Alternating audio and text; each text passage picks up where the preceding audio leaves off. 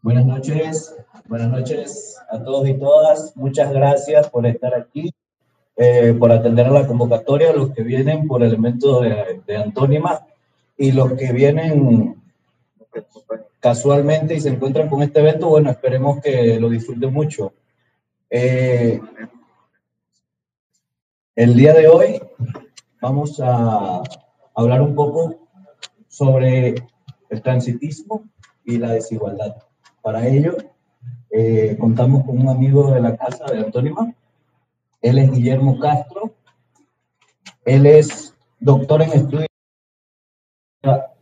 de la Universidad Nacional Autónoma de México, Sociedad Latinoamericana y Caribeña de Historia Ambiental e investigador asociado de la Fundación Antonio Núñez Jiménez de la Naturaleza y el Hombre de La Habana, condecorado en 2002 con la distinción por la cultura nacional del Ministerio, del Ministerio de Cultura de la República de Cuba.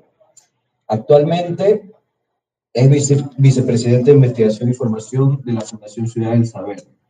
Entre sus publicaciones están El agua entre los mares, la historia ambiental en la gestión del desarrollo sostenible, Editorial Ciudad del Saber Panamá 2008, y Para una historia ambiental latinoamericana, Editorial de Ciencias Sociales La Habana 2004.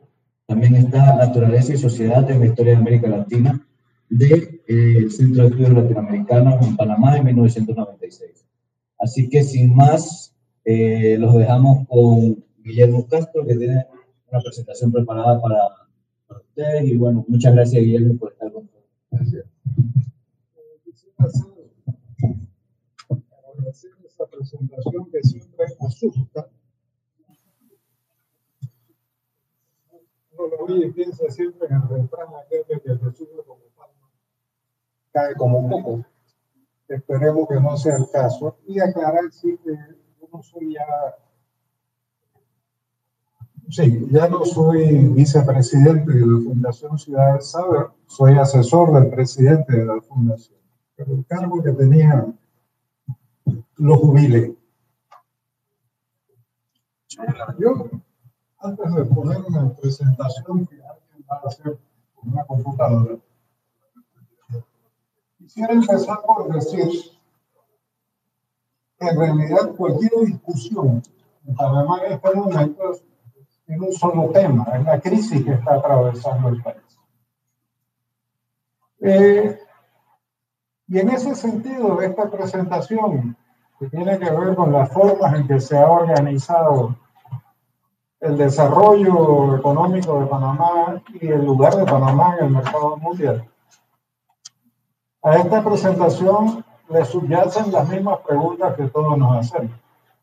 Primera de esas preguntas es, ¿qué es lo que está en crisis? ¿Está en crisis un gobierno? ¿Está en crisis el Estado? ¿O está en crisis el régimen político que tenemos en Panamá?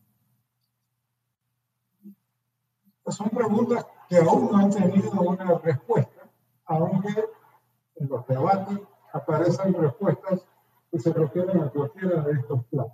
Para uno es este gobierno por su incompetencia, para otros es el Estado por la corrupción,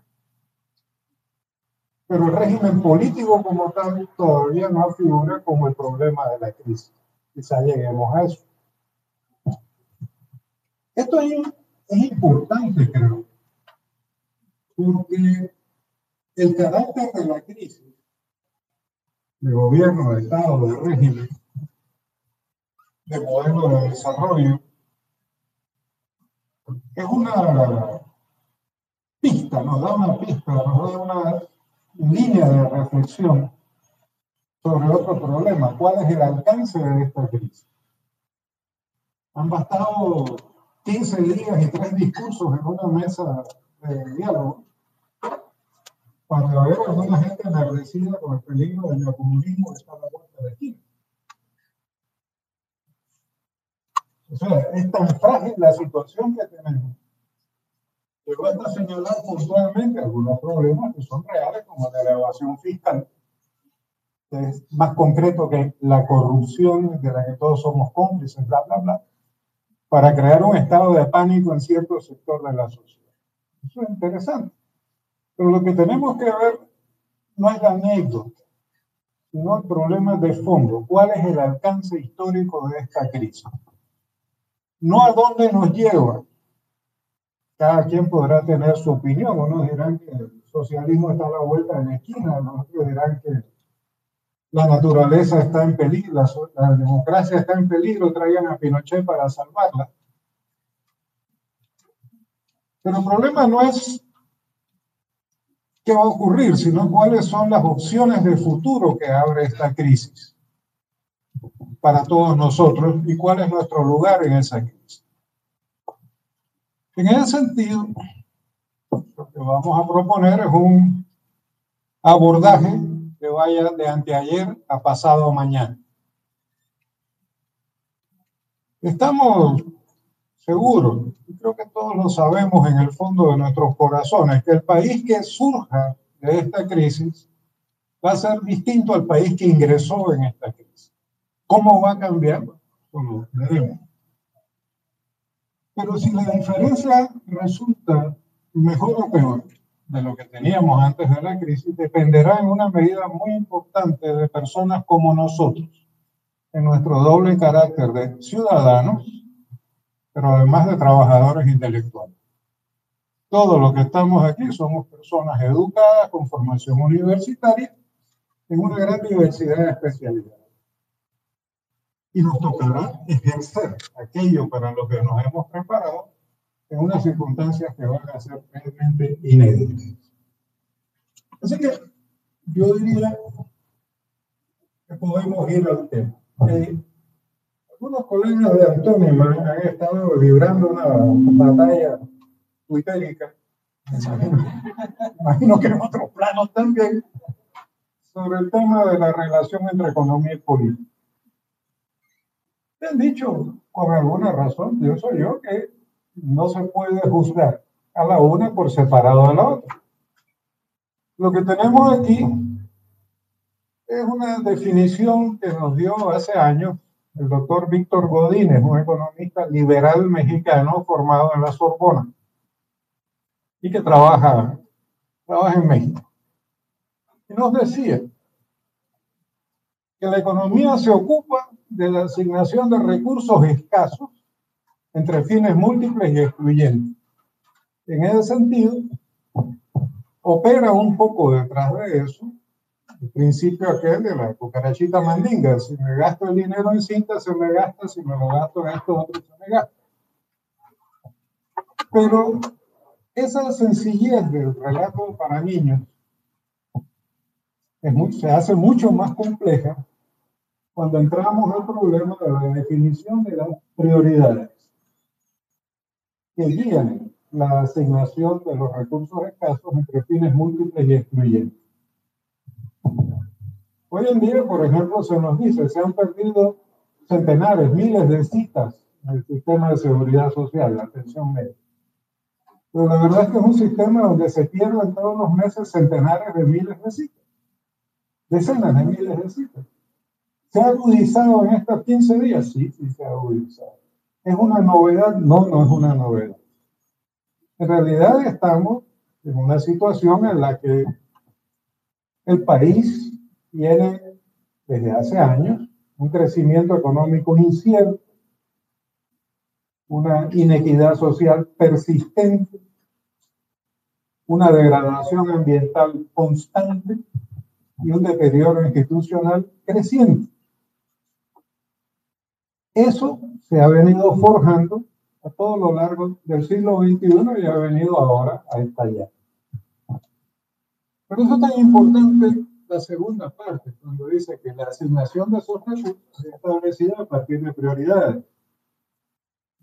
Y esas prioridades expresan las relaciones de poder existentes en la sociedad y son ejercidas mediante políticas económicas. Fíjense qué curioso fue. Un ejemplo práctico está aquí. Estamos en una mesa para discutir precios de combustibles, alimentos y medicamentos. Llevamos días en eso, con toda clase de sustos y vueltas. Y ha bastado con que una, una dirigente empresarial haga un discurso y diga hay que derogar la ley de incentivos turísticos para que inmediatamente el Ejecutivo ordene de no merecer. Hay o no unas relaciones de poder que están detrás de estas cosas, sí, sí las hay, y es mejor decirlo y asumirlo y ejercerlo que tratar de fumar debajo del agua, como decían en mi juventud. Esas prioridades expresan esas relaciones de poder. Y en ese sentido, toda economía es una economía política. No hay manera de separar esas dos dimensiones. Usted puede hacer la abstracción más alta que quiera, pero al final, usted llega a un momento en que hay que decidir si vamos a enviar 40 mil millones de dólares en armamento a Ucrania o si vamos a combatir efectivamente la hambruna en el mundo. Estas son decisiones en las cuales las prioridades determinan en una medida muy importante lo que se va a hacer. En esta perspectiva, nosotros lo que tendríamos es que tratar de entender cómo se forja, cómo se desarrolla el sistema que rige la organización de estas prioridades. Podemos pasar a la siguiente diapositiva, por favor. Este sistema, en lo más abstracto, se expresa como una formación económico-social. La categoría es de Marx, así que si alguien tiene problemas con el neocomunismo, está advertido. No, no lo vayan repitiendo por ahí.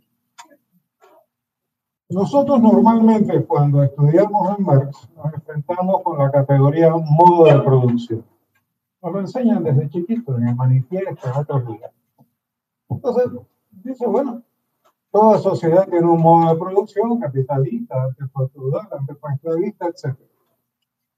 Pero eso es abstracto.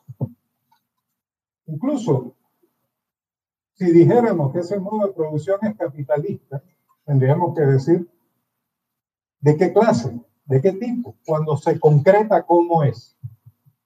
En 1857, cuando elaboraba sus notas para, para escribir el primer tomo del Capital, Marx incorporó esta definición de formación económico-social.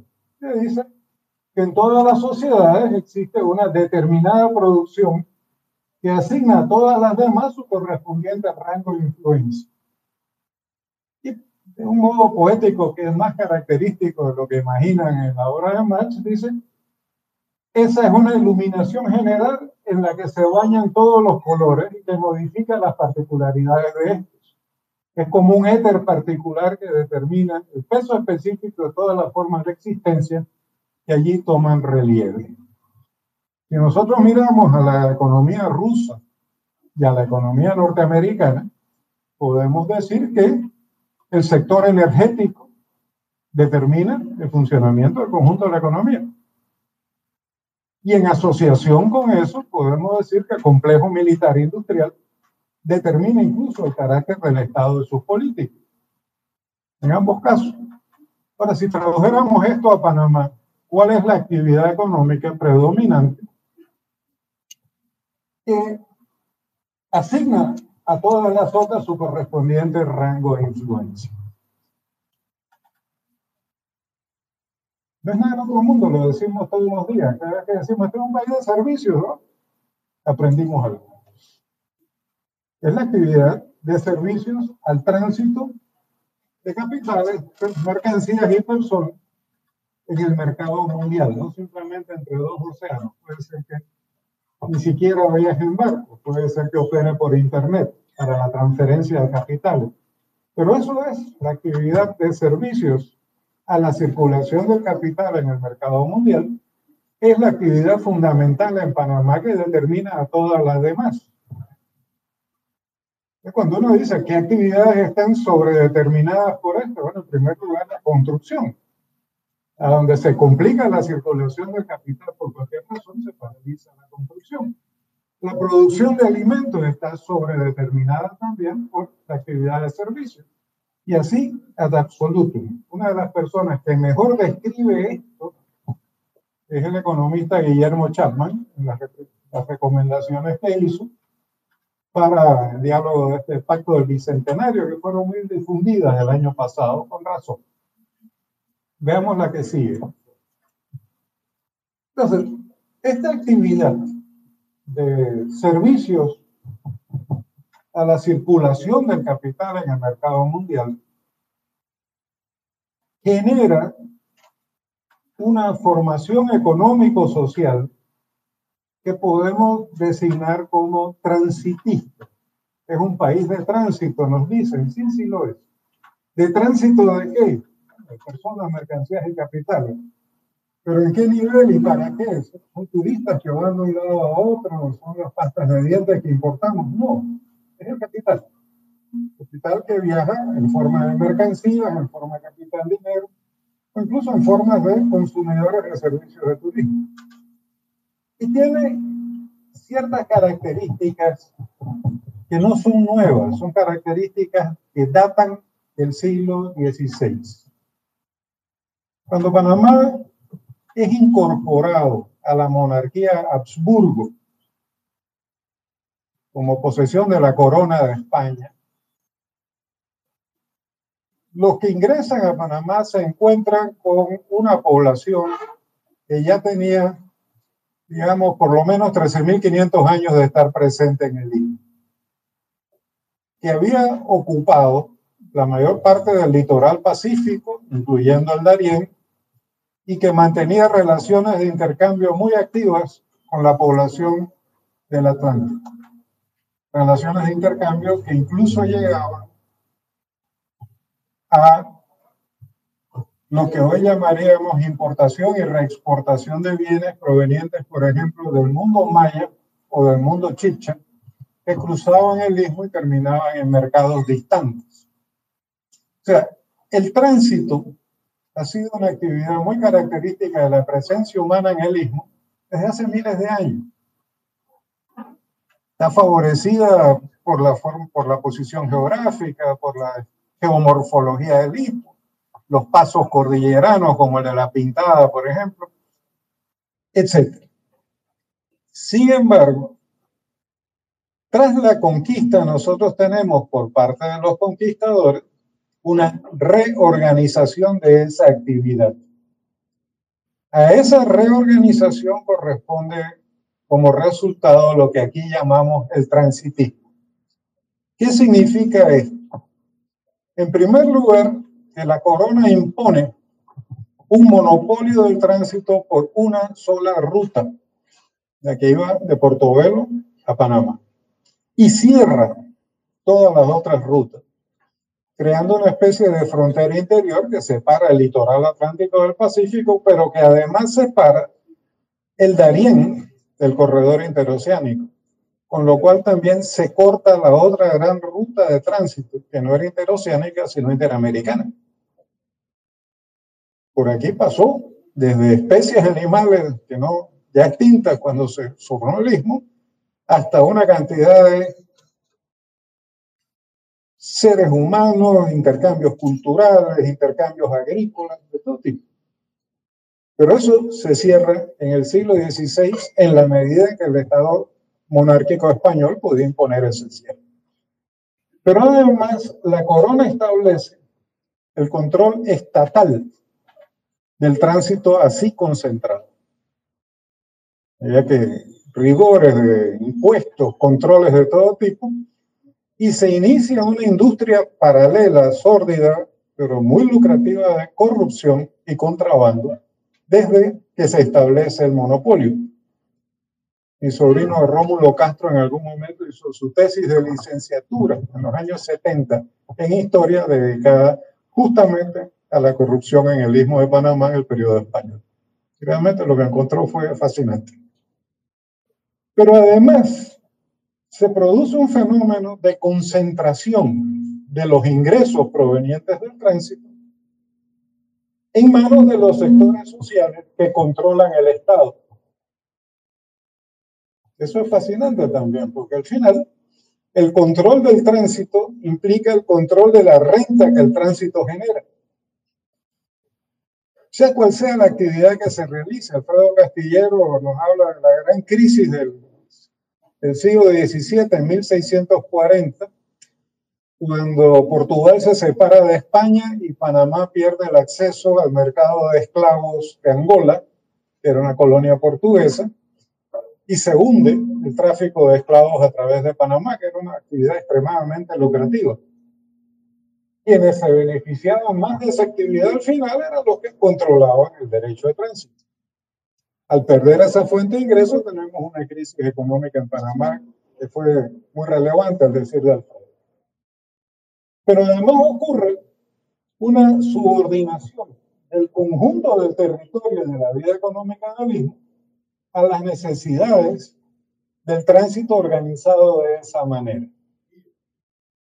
Hacemos, hacemos una carretera, una ruta terrestre de Panamá a Nicaragua, pero la hacemos para importar mulas a Panamá para el tránsito interoceánico. Del mismo modo, nosotros vemos que se hace empedrado el canal el camino hasta Portobelo, pero se hace así para garantizar el tránsito por ese camino de mercancías y esclavos traídos por España. Y si nos preguntamos hoy en día de dónde viene la energía eléctrica que consume el corredor interoceánico, veremos que en su mayor parte proviene de regiones del interior, en particular de Chiriquí.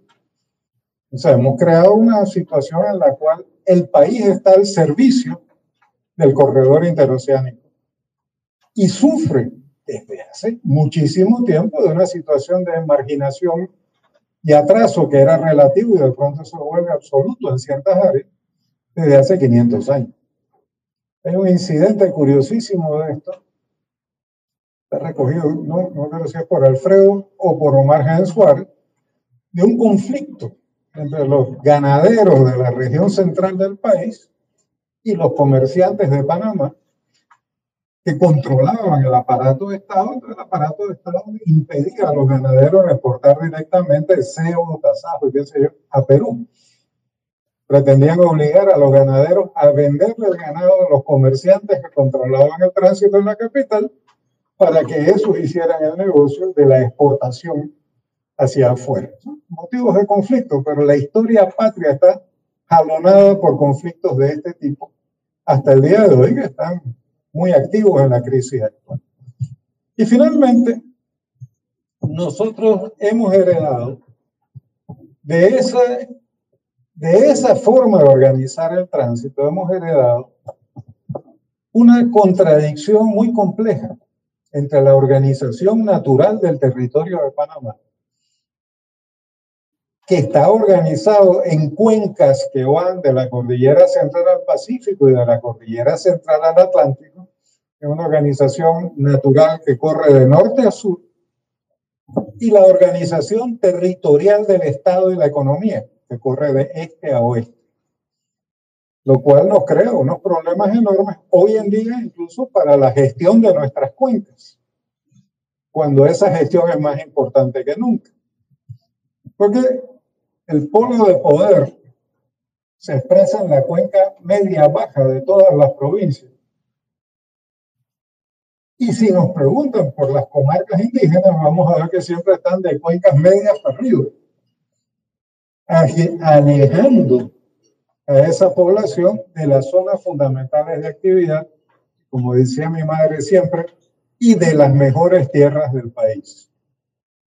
Entonces, esa contradicción entre la organización natural del territorio y la organización territorial de la economía y el Estado que privilegia a una sola cuenca, que es la del río Chagre, conectada hoy con la antigua cuenca del río Grande en la construcción del canal, es otra de las características que hemos heredado de esta forma de organizar el territorio panameño en función de el papel que Panamá debe cumplir en el mercado mundial. Hay sutilezas aquí que van por muchos lugares, pero que emergen de repente cuando uno estudia esto con cuidado. Pasemos a la siguiente, por favor. Ahora, estas cosas no ocurren sin consecuencias. No ocurren en el vacío. ocurren en un espacio habitado por seres humanos, como decía, desde hace 14.000 años y van transformando ese espacio. En el mapa de la izquierda, nosotros tenemos la organización territorial básica que nos legó el Imperio Español. Varios corredores del Atlántico al Pacífico y un solo gran corredor de Chepo a América Central. Las líneas de puntos señalan las áreas que quedaron segregadas en esa organización, el Darién, decíamos, y el Atlántico, a las cuales hasta el día de hoy llamamos las áreas más atrasadas, las más no sé qué, las más no sé cuánto, el Darién, que se ha ganado una fama siberiana de ser el lugar donde trasladan a los funcionarios públicos a ver si renuncian. Entonces, todo lo que ha pasado por el Estado, ha sido el empleado del Estado, sabe que esa es una de las prácticas usuales en Panamá. Ahora, ¿qué tenemos hoy? Tenemos una situación distinta. En el mapa de la derecha, nosotros tenemos la evidencia de cómo ha ido cambiando la organización territorial del país desde aquella época en que había 10 vacas por habitante en Panamá, se calculaban 10.000 habitantes y como 100.000 vacas.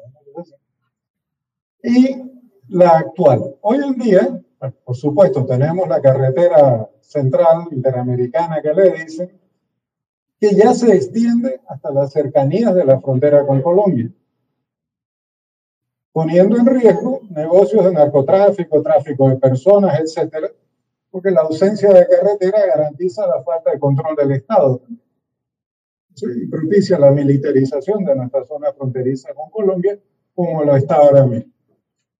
Tenemos también, impulsado por la pequeña y mediana empresa turística, a veces también con inversiones de capital importantes, la península de Azuero finalmente está casi rodeada por carreteras a las que solo le falta un trazo relativamente pequeño hoy para constituir una ruta alterna interesantísima en el istmo.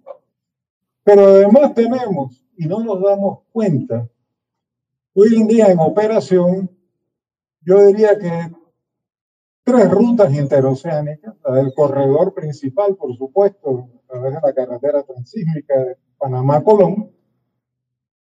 En Occidente la carretera construida a principios de la década de 1980 que va de Hualaca a Chiriquí Grande en el puerto de Rambala en el Atlántico y que hoy en día constituye una normalidad total, son una hora y pico de cruzar el istmo en busito de un lado a otro. Tenemos también ya concluida o casi concluida la carretera que va de Santiago de Veraguas a Calobébora en el Atlántico y tenemos más acá la carretera que va del llano a Cartí en eh, una llana. A eso hay que agregar dos proyectos más que están más adelantados de lo que imaginamos. Uno es la carretera que va de Penonomé a La Pintada, a la región minera en el Atlántico. Eso es se ha incorporado con tanta rapidez a la normalidad territorial que los asuntos que tienen que ver con la empresa minera a cielo abierto que está en el distrito de Donoso, en la provincia de Colón, esos asuntos legales no se tratan en la ciudad de Colón, sino que no. Contratos, actas de esto, lo que sea, documentos legales se tratan en no porque todavía no hay la carretera que vaya de Donoso a Colón, aunque la habrá porque ya hay un puente sobre el Atlántico. Eso es otra historia que tendremos que ver. Y más acá, nosotros tenemos la carretera que sirve para, creo que es Mortilla Mulatuco, acá en Darién, y Cunayala, es la carretera de soporte para la interconexión eléctrica de Panamá con Colombia a través del Golfo de Urabá. Ahora, no se alcanza a apreciar con claridad ahí, Pero hay una serie de líneas grises que corren a lo largo del litoral y van a la región interoceánica, que son las líneas de transmisión eléctrica que permiten la existencia de un área en el país que concentra a más de la mitad de la población en una porción mínima del territorio. nosotros estamos demorando la energía hidroeléctrica generada de Veraguas hasta la frontera con Costa Rica y dependemos de esa energía eléctrica, aunque no querramos darnos cuenta o aunque no nos lo digan completo. Hay otros proyectos, por supuesto, en línea punteada. Eh, algunos de ellos ya estaban en Facebook y de pronto desaparecieron de Facebook, como los de la Riviera del Caribe panameño, que eran imaginados a lo largo de la línea punteada del Atlántico como terrenos que estaban siendo preparados para recibir eh, inversiones turísticas millonarias. Estaban anunciando, venga y compre, esta es su hora. Sin que esa carretera haya sido discutida o planteada aún. Pero es más o menos inevitable que eso llegue a ocurrir, que haya una carretera. ¿Qué va a pasar con los terrenos? ¿Qué va a pasar con los sectores de la comarca Nové que dan al Atlántico, que tienen costa en el Atlántico? Todo eso son los veremos de la situación. Ahora, esto era así y fue así hasta bien entrado el siglo XX. Las migraciones del interior a la capital que empezaron a crecer con la Segunda Guerra Mundial, con gente buscando empleo en la zona del canal, empezaron a cambiar eso y convirtieron a la capital en la ciudad que concentraba la mayor parte de la población del país. Hoy en día ese fenómeno ya ocurrió. Hoy en día tenemos una situación distinta en la que es el corredor interoceánico el que concentra a esa población desde Colón hasta Panamá en sus dos vertientes, oeste y este. Esas son novedades en 1950, la demanda de trabajo en la zona del canal bastaba para atraer un montón de migrantes que en efecto encontraron que ocuparse. En 2020 no va a haber un fenómeno equivalente. No lo va a haber porque hay un exceso de oferta de mano de obra en el corredor interoceánico que se expresa en el hecho de que la mitad de los trabajadores son informales y se expresa además en el hecho del creciente número, incluso, de informales con título profesional. Es toda una serie de fenómenos que fueron dominantes hasta la década del 50 que han ido desapareciendo, incluyendo el fenómeno de movilidad social ascendente, en la cual siempre la señora que era cocinera, que vendía billetes de lotería, lo que fuera, educaba a sus hijos que llegaban entonces a ser médicos o abogados, le compraban una casa a la mamá y se presentaban como un ejemplo de movilidad social. Todo eso ha pasado, esa etapa ha pasado por razones que podremos ver. Sigamos, por favor. Entonces, la evolución de este esta modalidad de desarrollo, para no llamarla modelo.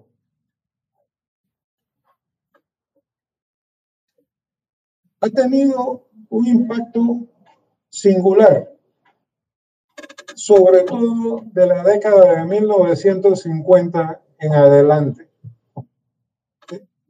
cuando entró en la política panameña, particularmente con el gobierno de resto de la Guardia, entró lo que en general se llama el desarrollismo, el interés en desarrollar el conjunto de las capacidades del país y no depender solo de la renta inmediata del canal. Ese interés se planteó de esa manera, entre otras cosas, porque era evidente ya que el régimen de protectorado militar impuesto a Estados, por Estados Unidos a Panamá en 1903 eh, se había convertido en un obstáculo para el desarrollo económico y para los intereses de la de ciertos sectores empresariales, de las capas medias, del campesinado, de los pequeños y medianos productores, etc. Entonces, se inicia ahí un proceso de cambio está bastante bien sintetizado por uno de sus grandes organizadores, como él mismo lo plantea, Nicolás Ardito Barleta, que ingresa con los gobiernos liberales al equipo de planificación de la presidencia y que en su autobiografía profesional, vale la pena leer, nos cuenta cómo fuera de la oficina de planificación ocurrió un golpe de Estado y después pasó esto y pasó esto, pero la actividad de la oficina nunca cambió. Yo estaba ahí, pero no estaba. Entonces, es una parte interesantísima de esa autobiografía. Pero ese impulso va a seguir adelante a todo lo largo de, la década de 1970. Y ahí se produce una combinación de circunstancias que es la siguiente. Siendo Estados Unidos el Estado que controlaba la ruta interoceánica, recuperar la ruta interoceánica no solo era un objetivo político. Recuperar la ruta interoceánica era recuperar para el Estado panameño la renta que generaba el canal. Son las dos cosas, la soberanía y la renta. Una vez recuperada la soberanía con el Tratado de Torrijos-Carter, la disputa por la renta entre Panamá y los Estados Unidos, que Fernando Manfredo describió con mucha claridad, pasó a ser un problema interno de la sociedad panameña. Y la disputa por esa renta ha continuado hasta el día de hoy. Y explica, por ejemplo, el estatus que se le dio a la Autoridad Canal de Panamá en 1994, haciendo de ella una especie sui generis de empresa pública hasta el día de hoy. Ahora,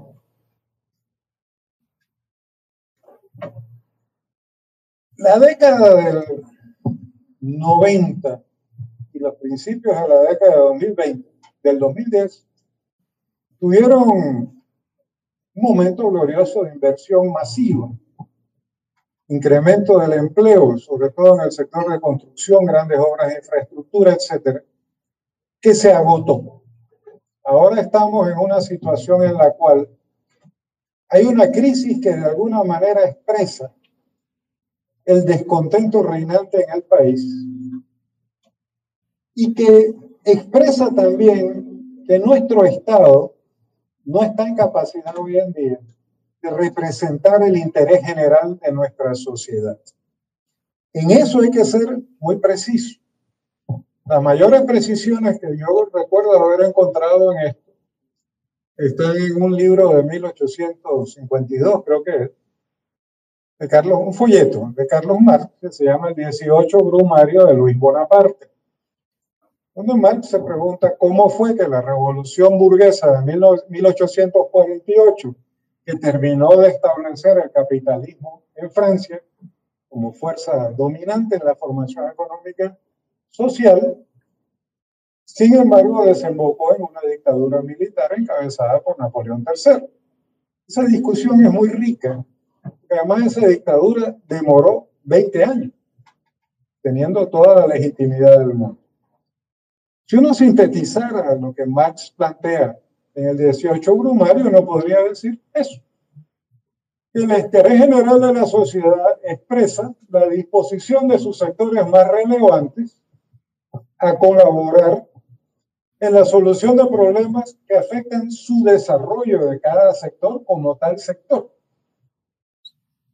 así como en la atención a los problemas nuevos y más complejos que resulten de las soluciones que se imponen.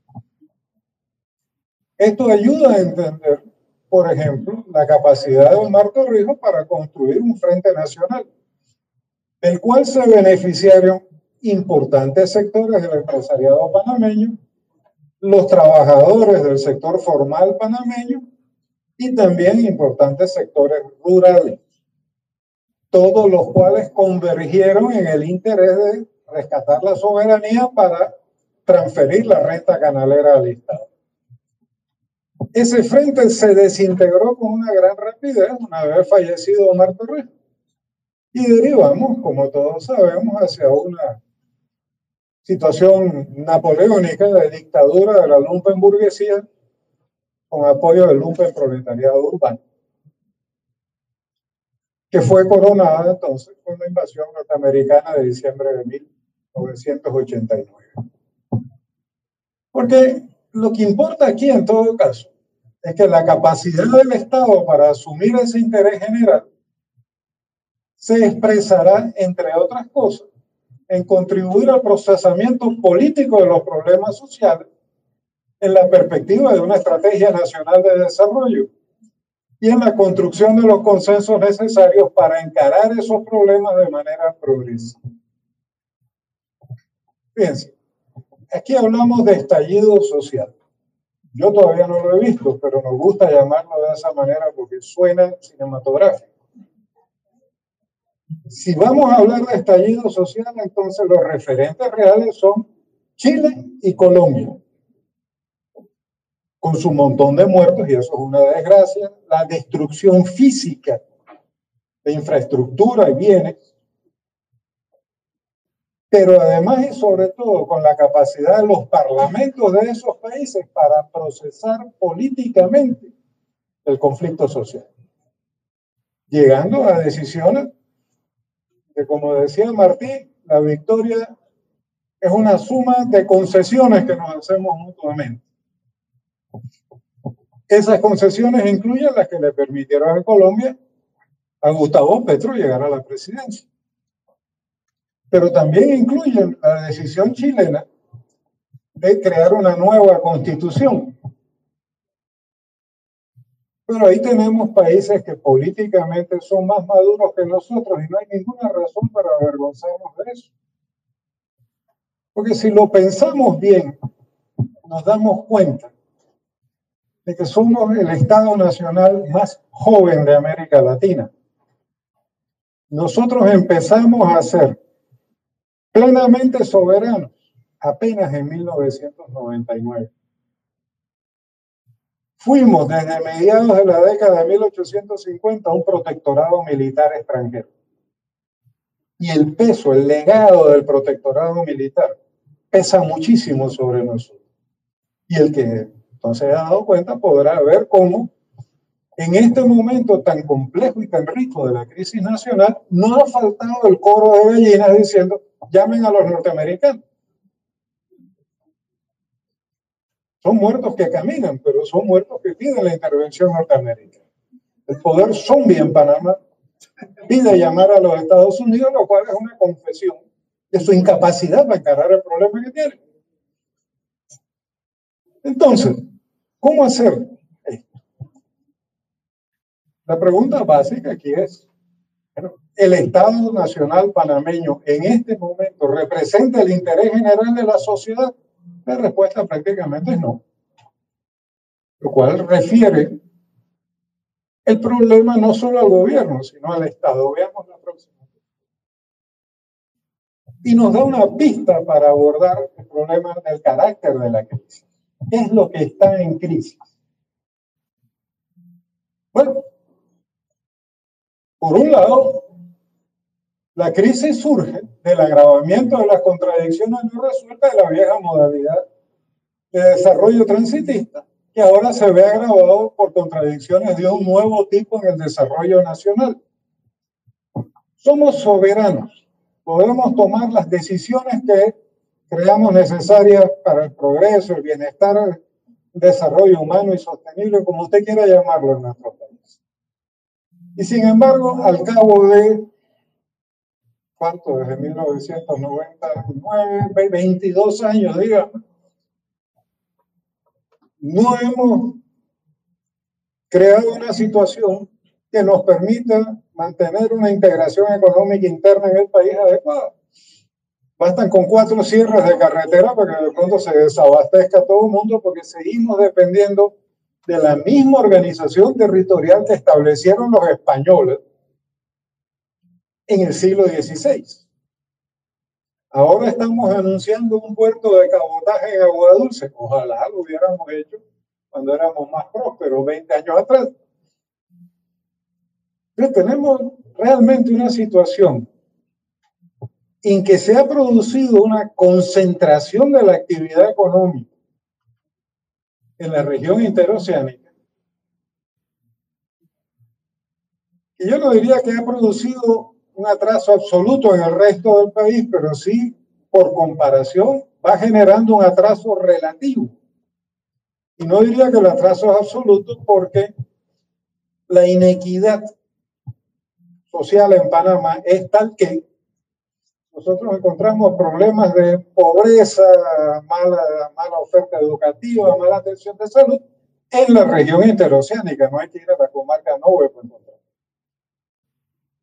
Estamos hablando de una situación de desigualdad que se genera, entre otras cosas, por una tradición nacional de poner todos los huevos en la misma canasta. Y esa canasta es el corredor interoceánico. Tenemos un rezago enorme en el resto del país y no es un rezago cuantitativo, es más un rezago cualitativo. Tenemos enormes ventajas comparativas en el resto del país. Otras rutas interoceánicas, ecosistemas de gran riqueza, capacidades para la producción de servicios ambientales en un mundo agobiado por el cambio climático, y el etcétera puede ser más largo. Y sin embargo, nuestra visión práctica del país sigue siendo era ser un país o un canal pegado. Presidente Pérez Valladares, que es un hombre agudo, como buen liberal corregista, en su momento hizo un planteamiento que a mí me pareció extraordinariamente sencillo. Dijo que o subdesarrollamos el canal o desarrollamos el país. Porque en efecto, lo que tenemos hoy es un país que con respecto a los niveles de desarrollo tecnológico, de eficiencia económica, etcétera, concentrados en la región interoceánica, está en el siglo XIX. Hay un momento en que en su folleto Guillermo Chapman dice, un obrero de la autoridad del Canal de Panamá tiene a su disposición un millón de dólares en capital invertido, maquinaria, equipos y. Por contraste, un campesino minifundista de Azuero tiene a su disposición lo que vale la coda, el machete el gancho con el que sale a buscar cómo ganarse unos dólares al día. ¿Cómo nosotros podemos compensar esas desigualdades? La única manera aquí es lo que en el fondo está reclamando mucha de la gente que está cerrando calles y haciendo estas cosas. El gobierno de Pérez Valladares se pedía, el programa económico era desarrollo social con eficiencia económica, como si fueran dos cosas separadas. Era el programa del ministro Chapman, él lo presentó, se aprobó, se aplaudió, etc. Pero en realidad nosotros necesitamos desarrollo social para la eficiencia económica, no con eficiencia económica. Nosotros no podemos aspirar a ser competitivas nuestras ventajas comparativas si no tenemos una sociedad mucho mejor educada y con mucha mayor capacidad de innovación para el emprendimiento. Y esto referido no solo a individuos, sino a grupos sociales y comunidades completas. Estaba oyendo a una ex diputada por radio que reclamaba cerrar el Banco Hipotecario Nacional para así eh, eliminar 200 empleos públicos y funcionar eso con la caja de ahorro. Está bien, ella, es su mentalidad, ella lo piensa así. Es una medida para luchar contra el comunismo. Pero uno se pone a pensar y se da cuenta que en Panamá no hay un banco de desarrollo cooperativo. Y lo que tenemos son un montón de cooperativas de ahorro y crédito. Ni siquiera tenemos un sector significativo de cooperativas de producción. tenemos un mercado con una base social estrecha. Y necesitaríamos realmente ir hacia un mercado de amplia base social. Y eso es perfectamente posible si nos quitamos algunos esquemas propios del pensamiento único dominante en los últimos 30 o 40 años en el país, está referido únicamente a los individuos exitosos. Y pensamos en el enorme potencial productivo que hay en las comunidades panameñas. Cuando uno plantea estos problemas, termina refiriéndose siempre cooperativas, organizaciones de base comunitaria y otra cantidad de asociaciones posibles. Pero todo eso requiere la decisión de formar capacidades y de derivar hacia el financiamiento de esas capacidades, del ejercicio de esas capacidades, una parte mínima de lo que hoy dedicamos a subsidiar el sector privado con exenciones fiscales y leyes de protección, etc. Quizás lo que necesitamos en esta coyuntura, no estoy hablando del futuro, estoy hablando de ahora, no es el neocomunismo, sino un capitalismo de verdad.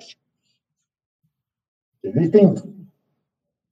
Y que no se reduce a toda, toda la libertad para el mercado. Por el contrario, se reduce a cambiar las regulaciones actuales por aquellas otras que faciliten la incorporación productiva de los sectores medios y pobres a la actividad económica del país. Eso no está ni siquiera en la mesa de debate y sin embargo esos problemas subyacentes a canasta básica, medicamentos, a lo que usted quiera y las otras ocho o nueve demandas que han ido metiendo últimamente. Ahora, ¿a dónde nos lleva esto?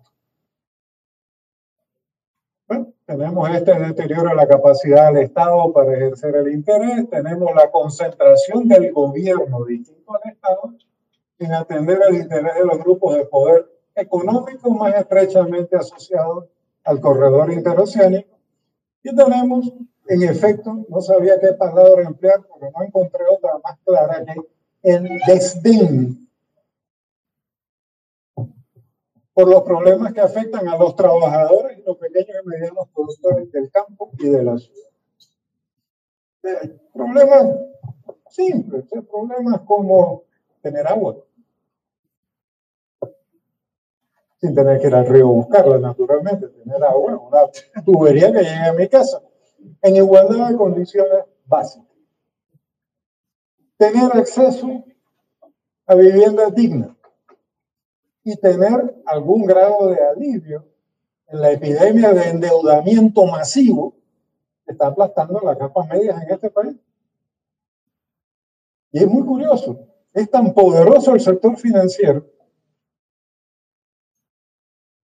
que la relación entre la prosperidad de esos bancos y el grado de endeudamiento hipotecario de tarjeta de crédito, de préstamo para consumo, de los sectores medios como lo que estamos aquí, ni siquiera ha aparecido en la discusión. Ni siquiera ha aparecido en el debate. Pero es un problema. El que no tenga problema de deuda en este momento, que levante la mano y todos le pedimos prestado. hasta eso está operando aquí. Podemos ver la siguiente, por favor. Entonces, ¿Cuál es el alcance de esta crisis? Yo creo que esta crisis tiene que ver, con un alcance que se expresa en tres niveles. Uno, tal como lo veo, y por supuesto que puedo estar equivocado, es una crisis del transitismo como modalidad de organización del desarrollo económico no podemos seguir con la política de concentración del ingreso, concentración de los beneficios, concentración de todo en el grupo más privilegiado, el corredor internacional. Y esto es percibido como un problema por toda una serie de sectores económicos y sociales del interior del país. empezaron las manifestaciones en el bochinche de si viene el cuco, no viene el cuco. Pero algunas de las propuestas más interesantes de un desarrollo más integral de Panamá han surgido de organizaciones empresariales como el Centro de Competitividad de la Región Occidental de Panamá. Vinculado a la APD, vinculado a esto, vinculado al otro, pero con un planteamiento de los problemas que comparten entre sí Chiriquí, Bocas del Toro y la comarca Nove, que muchos de nosotros no conocemos. Porque estamos bien fragmentaditos con la teoría del loro y la estaca, cada uno en la suya.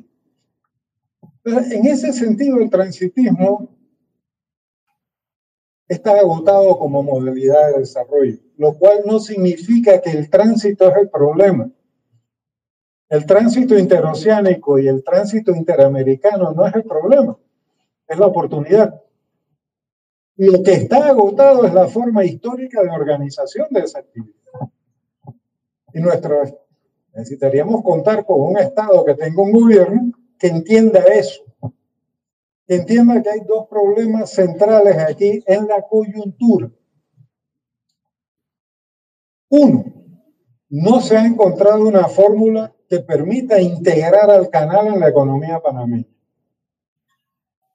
Eso significaría hacer inversiones para agilizar y fomentar el, el aprovechamiento del canal por otros sectores del país. Pero eso además ha bloqueado de múltiples maneras una adecuada integración, por así decirlo, de la economía panameña en el mercado global. Lo que se sigue manejando con el criterio transitista. Nosotros llegamos a tener relaciones con China, lo cual me parece excelente, una gran cosa, sin tener ni un solo instituto de estudios asiáticos en Panamá. Esto quiere decir unas relaciones con China dirigidas por los comerciantes que importan cosas de China para exportarlas, pero sin una perspectiva de estrategia nacional de desarrollo adecuada. No sé si me explico lo que quiero decir. No hemos resuelto ni el problema de la integración del canal a la economía panameña, ni el problema de la integración, de la integración de esa economía al mercado global hemos seguido con un esquema del siglo XVI mientras navegamos por este mar oscuro y turbulento del siglo XXI. Y es hora de que nos pensemos como adultos, no como niños que cogieron la mayor parte de los dulces de la piñata de 1999. Es otra cosa. Ahora, yo diría que lo que estamos atravesando también es, por supuesto, la crisis del Estado transitista en su capacidad para expresar el interés general de la sociedad, pero además, una discusión con Harry Brown que no va a acabar nunca, pero que es una discusión correcta. Y Harry hace bien en plantearla, porque lo que no sabemos todavía en Panamá es debatir. Tenemos una adicción al adjetivo que es una cosa horrenda cuando encontramos un problema que no entendemos bien, lo adjetivamos y lo echamos a un lado. Esta crisis del régimen político nos llevaría a preguntarnos de qué régimen hablamos. Y yo me atrevería a decir que el régimen político que está en crisis en Panamá es el establecido por el golpe de Estado ejecutado por los Estados Unidos de Norteamérica en Panamá en diciembre de 1989. El gran tema oculto debajo de la mesa, lo que no se dice, lo que tenemos escondido en el closet. ¿Por qué no se ha debatido nunca en Panamá ese golpe de Estado? Es más, hemos llegado tan lejos como para ocultar el hecho de que la violencia política ha tenido un importante papel en la historia panameña en el siglo XX. Y lo que hacemos es, algunos por ahí, sacar el golpe del 68 y decir, mira qué horror. Cuando ese fue el tercero de los golpes ocurridos en Panamá en el siglo XX. El primero fue en 1931, sacaron a balazo Florencio Armodio Rosemena del Palacio Presidencial. Eso le permitió a Armodio Arias llegar a la presidencia después y negociar el Tratado de Arias Rubén. El segundo fue en 1951. El derrocamiento de Arnulfo Arias permitió, abrió las condiciones para llegar a, dos finales, el Tratado Ramón Eisenhower del 55 y el asesinato del presidente Ramón ese mismo año. Y después, por supuesto, ocurrió el golpe de Estado del 68 con su secuela de violencia y ocurrió el golpe de Estado de 1989. Alguien dirá, sí, pero el gobierno que llegó al poder era el que había ganado las elecciones, sin duda. Eso era así. Pero era necesaria una invasión que por sí sola ocasionó más muertos que todos los golpes anteriores en Panamá. Y ni siquiera sabemos, decimos 300, pero no hay manera de comprobarlo. Fue el episodio de violencia política más cruento ocurrido en la historia patria. Y de él surgió el gobierno o el régimen político del gobierno establecido a partir de 1990. Podemos decir que fueron neoliberales, que fueron neoliberales oligárquicos, que fueron conservadores, que fueron mercantilistas. Podemos decir lo que querramos. Pero el hecho real es que lo que está en crisis hoy es ese régimen político. Por eso no sabemos qué hacer para encarar esta crisis un régimen político que además se sigue sustentando en la misma constitución que denunciaba un mes antes de tomar poder, como régimen político. Un régimen político que permite cambiar la constitución mediante una constituyente paralela cuyos resultados tendrían que ser aprobados por la misma asamblea que denuncian y denostan todos los. El régimen político que de alguna manera hará, pareciera estar dispuesto a hacer cualquier cosa con tal de no correrse el riesgo chileno de una convención constituyente original. Y quizá la hora de una constituyente originaria ha llegado o está llegando o va a llegar. Pero no podemos seguir eludiendo el hecho de que lo que está en crisis es la modalidad de organización del desarrollo, el régimen político que lo sostiene hoy en día y el Estado que administra ese régimen político. Yo creo que aquí se acaba mi presentación. ¿Hay, otra diapositiva? ¿Sí? ¿Ya? Uh, ya. Bien, entonces tenemos algunas opciones y con esto creo que podemos terminar. En este momento así, en esta coyuntura inmediata, yo diría que hay temor y por tanto hay resistencia al cambio de ciertos grupos dominantes en la organización transitista de la economía. Que resistencia que puede hacerse muy feroz, pero ya está presente. Y esto genera una crisis general de esa modalidad de desarrollo. Hay una segunda opción que es confiar en que se siga manteniendo el ritmo de inversión de las últimas décadas en la modernización del canal y la dotación de infraestructura para la región interoceánica, lo cual podría generar un crecimiento inercial. O sea, hablamos del túnel bajo el canal, de otra línea de metro, de esto, de aquello pero eso sin duda generaría empleo, probablemente generaría otra vez una reactivación económica de mediano plazo, pero no resolvería el problema, como se llama ahora, le dicen estructural, de fondo. No iría a la raíz del problema, se quedaría viendo cómo, cómo mantengo quieto esto mientras haya dinero para mantenerlo así y finalmente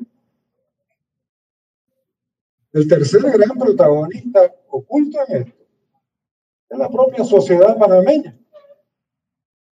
Pero esta sociedad tiene o tendría que generar las condiciones necesarias para potenciar realmente todas las ventajas que ofrece Panamá el tránsito interoceánico e interamericano para mejorar la inserción del canal en el mercado interno y facilitar la inserción de la economía del país de la manera más productiva y equitativa posible en el proceso de globalización.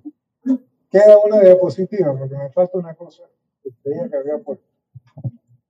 Balance. Esto casi cerrado. O sea, estas opciones constituyen momentos posibles en el desarrollo de un proceso histórico que no es lineal, es espiral.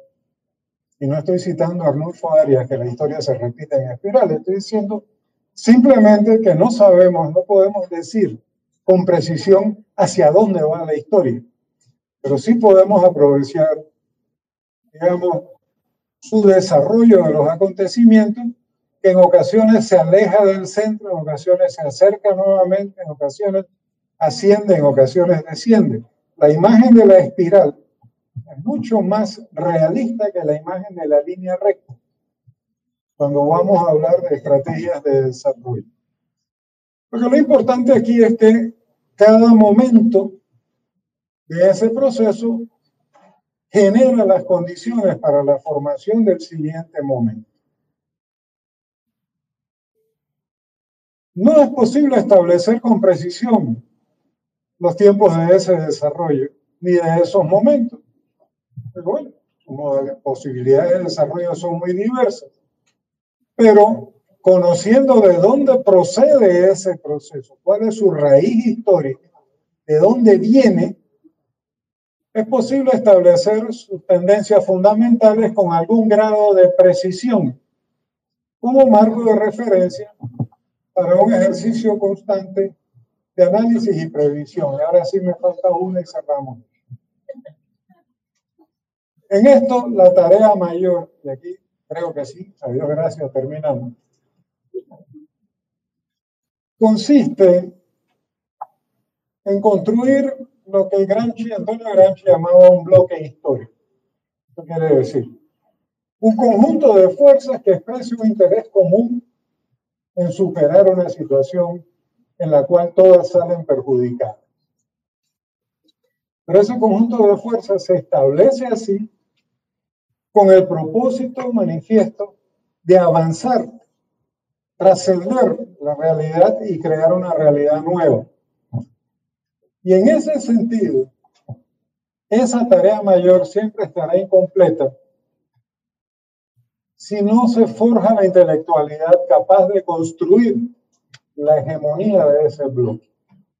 Como estamos entre gente culta, estamos diciendo que la hegemonía es la autoridad moral y política. Es una categoría que vincula entre sí a la política con la cultura y es totalmente distinta a la dominación, es aquella que ejerce un aparato represivo sobre su sociedad. Yo llegué al límite de mis capacidades, les agradezco su paciencia y le digo a Alonso que se haga cargo de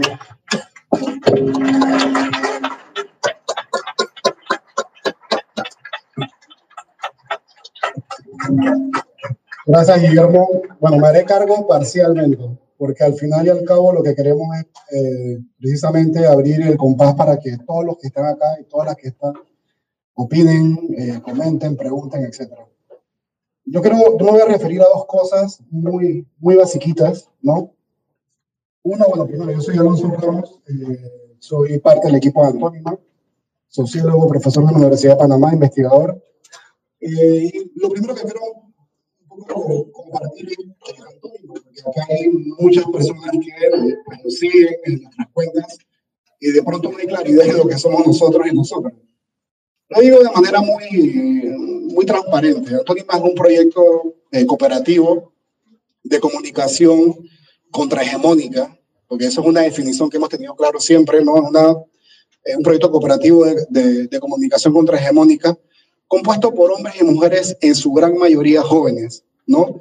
Hay abogados, abogadas, hay sociólogos, antropólogos, hay neuro, neuropsicólogas, hay especialistas en, comunicación, diseñadores gráficos, etcétera, ¿no? Eso somos nosotros. No somos más que eso, porque al final, eh, en el último tiempo, en las últimas semanas, se ha dicho muchas cosas, nos han señalado, nos han dicho que somos agentes de del comunismo bolivariano, eh, del bolichavismo, de, nos han dicho, de, nos han dicho que somos, que somos eh, una correa de transmisión del Frente Amplio por la Democracia y del Suntrac.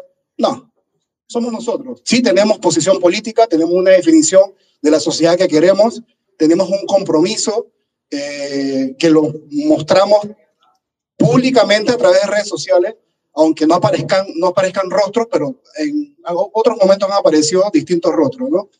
Eso es antónimo. Hace una semana nos comunicaron de dos fuentes totalmente fidedignas que nos abrieron un expediente en el Consejo de Seguridad del Estado por el trabajo que hacemos. Y lo planteo en este momento, discutido con los compañeros y compañeras, porque precisamente decir esto en este momento es decir, no estamos jugando. nosotros no estamos jugando con lo que estamos haciendo. Aunque a veces ah, se plantean las cosas de manera sarcástica. Por ejemplo, lo que hemos estado haciendo en TikTok, ¿no? que podría parecer un poco sarcástico. Pero sí, pues nos informaron hace una semana que nos abrieron un expediente en el Consejo de Seguridad que nos están dando seguimiento, y no estoy exagerando, literalmente nos dijeron eso. Eh, y nada, aquí estamos. Una semana después haciendo un evento público, diciéndole a la persona que esté del Consejo de Seguridad aquí inserta, aquí estamos, aquí están los rostros, aquí, están aquí está, esto, es antónimo. ¿No? No somos más que esto. ¿Bien?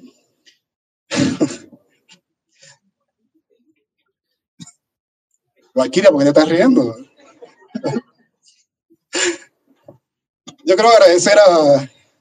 me ha tocado hablar a mí porque soy el más viejo de Antonio, la verdad. Es una cuestión... Eh, cualquiera de los compañeros y compañeras puede hablar mejor que yo. Me ha tocado hacer un poco el balance de la presentación de Guillermo. Gracias, Guillermo, por tu claridad meridiana, por tu compromiso intelectual y por lo que has estado haciendo, has estado haciendo por este país en el último tiempo, bueno, toda tu vida realmente. Guillermo planteó, eh, Denis, yo creo que pues, pasa, pasa, tres, pasa, pasa atrás. Eh, ahí, antes, bien, aquí Guillermo planteó tres cosas interesantes, ¿no? Que tienen que ver con la actualidad política. Y de hecho se cruzan las tres al mismo tiempo en este momento. Yo soy, de verdad, soy de la idea de que estamos en un tiempo de ruptura histórica. Los dos tiempos de ruptura históricas previos que han pasado en Panamá, y eso lo hablaba con, con Guillermo, se han resuelto, uno, con una dictadura militar con un golpe de Estado en el 68, el segundo, con una invasión en el 89, pues no tenemos claridad meridiana de, de, cómo se va a resolver esta crisis. Esta no es una crisis cualquiera. Este es un tiempo de ruptura. Y es un tiempo de ruptura porque básicamente, y diciéndolo de la manera más sencilla posible, los de abajo se han dado cuenta de dos cosas, que tienen poder. Que tienen poder y cuando ese poder se mueve de manera horizontal y de manera vertical, cuando ese poder se mueve del este al oeste, del occidente al oriente, los de arriba tiemblan. Eso es lo que ha estado pasando realmente. Eso es lo primero. La gente de abajo se ha dado cuenta que tiene poder.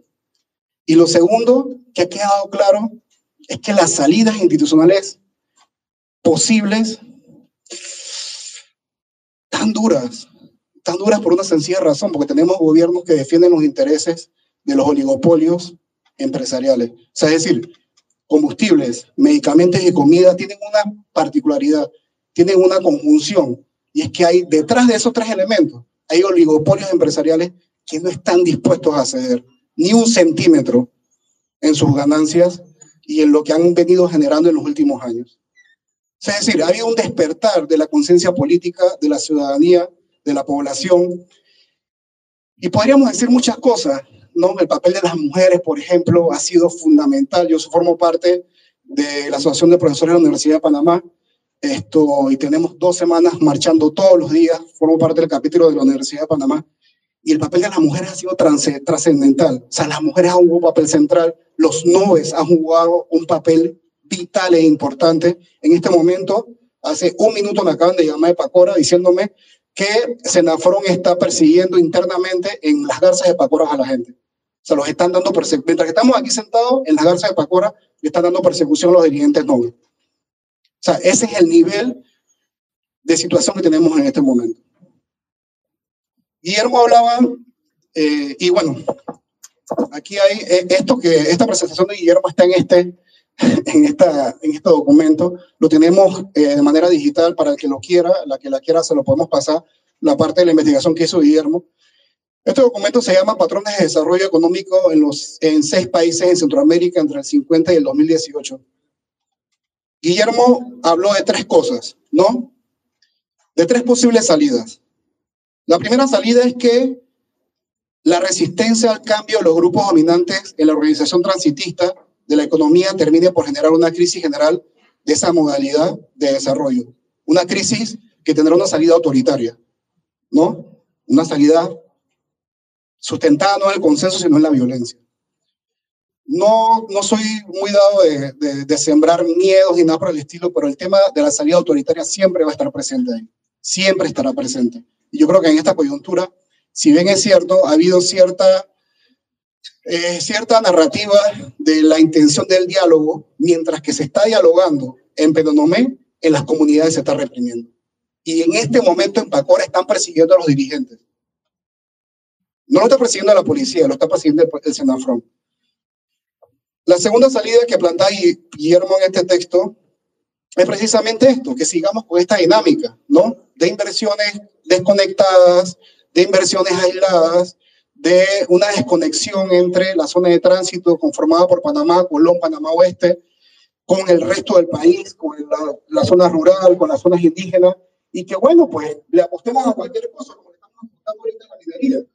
Es una cuestión irracional. Un país con la biodiversidad que tiene Panamá le está apostando a la minería, pero estamos apostando. Una empresa que está operando con un contrato que ni siquiera es un contrato ilegal, un contrato que no existe, dándonos migajas, literalmente. Y mientras que la gente se está literalmente matando en la calle, Minera Panamá sigue operando. ¿No? Entonces, esa es la segunda posibilidad Sí, podría pasar eso, pues que lleguemos al 2024 y que haya algunas candidaturas de carácter más patriótica, de carácter más progresista, de carácter más democrática, de carácter más de la defensa de los derechos sociales, eh, como las conjugan en, su, en, su, en sus aspiraciones, por ejemplo, mi estimado Valquiria, Yajaira Perenga, que, que está acá presente, y que esa sea la salida, pues, ¿no? Que haya una elección y que de pronto nos vayamos todos a nuestra casa y veamos qué pasa. Y la tercera posibilidad es la que yo me, yo me decanto por esta tercera posibilidad. Que la sociedad panameña genere las condiciones que permitan avanzar hacia una organización de la provisión de servicios, de bienes, hacia una organización de la sociedad de tal manera donde el bienestar está en el centro de todo. Yo quiero creer que tenemos la madurez suficiente para irnos por esta tercera posibilidad. De que hay que hacer sacrificios, hay que hacerlos. Acá presente la gran mayoría tiene menos de 40 años y la gran mayoría forman parte precisamente de esos indicadores estadísticos donde en la informalidad, el desempleo, la pobreza, en las estadísticas de estos indicadores los jóvenes duplican la estadística nacional. Si en Panamá la pobreza está en 18%, la pobreza joven está en 36%. Si, la, si el desempleo en Panamá está, por dar un ejemplo, en 10%, en la población joven está en 20%. Y si la informalidad en Panamá está en un 65%, en los jóvenes está duplicado. Nosotros acá en Antonima no pretendemos ser ni siquiera las luces de lo que hay que hacer, ni los faros, ni alumbrar el camino, no. Lo que queremos precisamente es construir lo que decía mi estimado Guillermo, construir la posibilidad de que en Panamá exista un bloque histórico que sea capaz de pensar este país de manera distinta, de actuar en función de pensar un país distinto. Nosotros somos muy, muy, muy concretos, muy taxativos, muy eh, beligerantes en lo, que, en lo que hemos estado planteando y creemos, de verdad, en otra forma de organizar, de organizar la sociedad panameña. Eh, lo dejo hasta aquí en el, en el caso nuestro como, como, como, medio de comunicación alternativo y queremos, bueno, en este momento eh, nuevamente darle un aplauso a Guillermo, se los quiero pedir encarecidamente.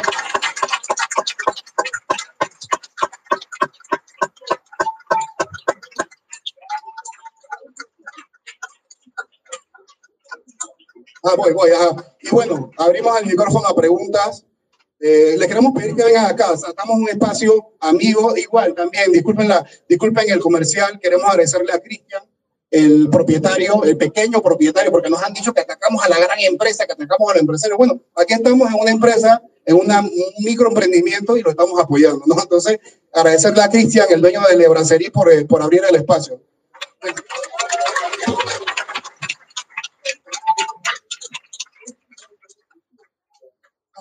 Buenas noches, compañeros y compañeras, compañeros. Eh, yo primera vez desde que estoy aquí en Panamá, voy a, decir abiertamente que yo trabajé para el presidente Chávez, porque cuando él llegó al poder, yo era oficial del ejército, una oficial asimilada. Eh, evidentemente, la realidad ya es muy diferente a la de acá. Sin embargo, eh, cuando el presidente llegó, mi vida era muy diferente también, porque yo solamente me llevaba por mi trabajo, por mi forma de vivir, por mi bienestar, por el bienestar de mi familia. Y cuando llegó como comandante en jefe de las Fuerzas Armadas, él fue claro con nosotros y dijo que ya ninguno de los oficiales que estábamos ahí podíamos seguir siendo oficiales de aire acondicionado, que teníamos que integrarnos a trabajar con todas las comunidades. Es más fácil trabajar con militares. Cuando te dan una orden tienes que cumplirla y si no te gusta sencillamente pides la baja. Y para mí no era una opción pedir la baja. Eso me abrió a mí eh, la posibilidad de trabajar con las comunidades que aun cuando yo no era de clase alta, eh, yo pude aprender que existía otro mundo que a veces muchos desconocen. mi trabajo fue durante 15 años ser jefe de desarrollo social de una provincia, de una de las 23 provincias que ya se llaman estados. Y el primer trabajo para que pudiéramos concienciar a las comunidades y a todo el pueblo para poder tener una unidad, no tanto para que digamos que sigan a alguien o no, porque cuando yo trabajé no trabajé en base a glorificar a nadie, sino que la gente pudiera tener conciencia y poder utilizar las herramientas que le da la Constitución para que pudieran ejercer sus derechos plenamente, a conciencia. Eh, si soy chavista, no soy chavista, no, yo no, eh, no rindo culto a las personalidades, sin embargo debo reconocer que se hicieron muy buenas políticas públicas eh, allá en Venezuela, Sabemos que han sucedido muchas cosas, parte de la corrupción, parte de los bloqueos, parte de malos manejos. Sin embargo, no dejo de reconocer que también hubo muchísimos beneficios. Pero de todo esto, lo que me quedó a mí, eh, como hija de panameño, porque soy panameña, criada aquí en Panamá, en Colón. Yo soy prácticamente colonense.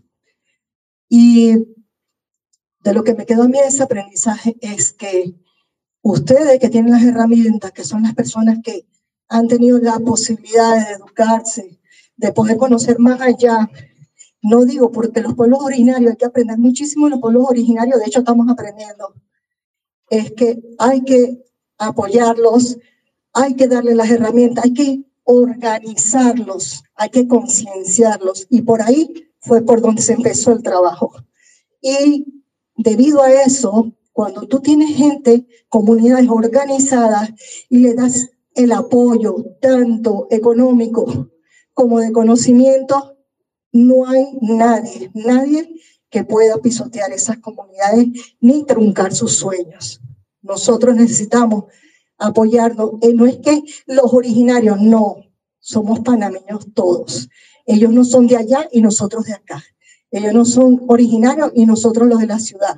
Nosotros somos todos panameños. Yo me siento tan igual con ellos porque por mí corre sangre originaria, corre sangre negro colonense y corre sangre de español también.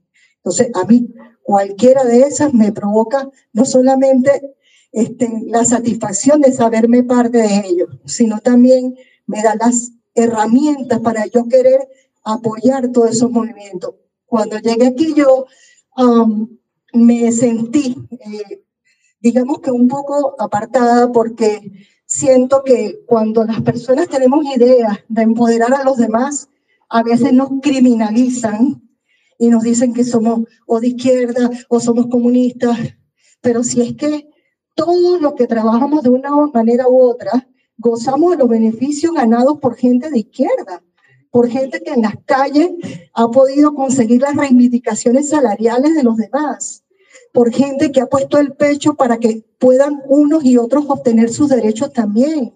Las feministas han aportado muchísimo a la emancipación de las mujeres. Entonces, eso hay que dejar de criminalizarlo, porque yo me preocupo cuando yo veo que mi sobrina toma un micrófono en cualquiera de, los, de, estas eh, actividades o manifestaciones en la calle y me dicen, pero es que tu sobrina es feminista. yo, bueno, ajá, pero eso no es un crimen. Tenemos que sacarnos el chip de la criminalización aquí en Panamá de que cada persona que se manifiesta en la calle o cada persona que muestra una inconformidad con lo que puede estar sucediendo o con cualquier cosa que pueda estar lesionando sus derechos, este, es auténticamente criminalizada. Eh, leí muchas cosas que me preocuparon en las redes. Eh, la, por una parte, el racismo, en que mira, si fuera yo, yo también le hubiese echado el carro a esos indios, y esos indios son vagos, y esos indios son tan cosas que a mí me, realmente me preocupa que en pleno siglo XXI todavía se, haya gente refiriéndose a nuestros hermanos de esa manera. Por otro lado, también cuando veo a las chicas este, que salen de repente a protestar por cualquier cosa, por los, los niños y niñas que han sido violados, lejos de las comunidades apoyarlos, salen a criminalizarlos. Entonces, creo que se necesita muchísima, pero muchísima concienciación entre los jóvenes y algo muy importante. Panamá necesita de verdad de muchos actores jóvenes porque veo que la mayoría de los liderazgos eh, son asumidos por personas de mayores de 40 años. Y aquí hay muchísimo potencial, muchísimo, muchísimo potencial con ganas. Y puede ser que probablemente en los medios de comunicación no le den el espacio, pero todos sabemos que cuando uno necesita emanciparse, habrá mucha gente que va a ponerle freno. Eso es todo lo que quería compartirle y espero que no me criminalice.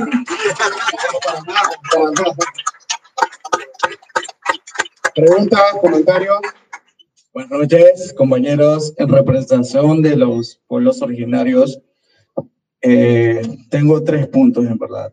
Punto uno, como todos sabemos, nuestros indígenas, me incluyo, eh, más que todos los noves, lucharon días, noches, han estado tres o más de un mes, porque no, eso empezó desde hace dos semanas.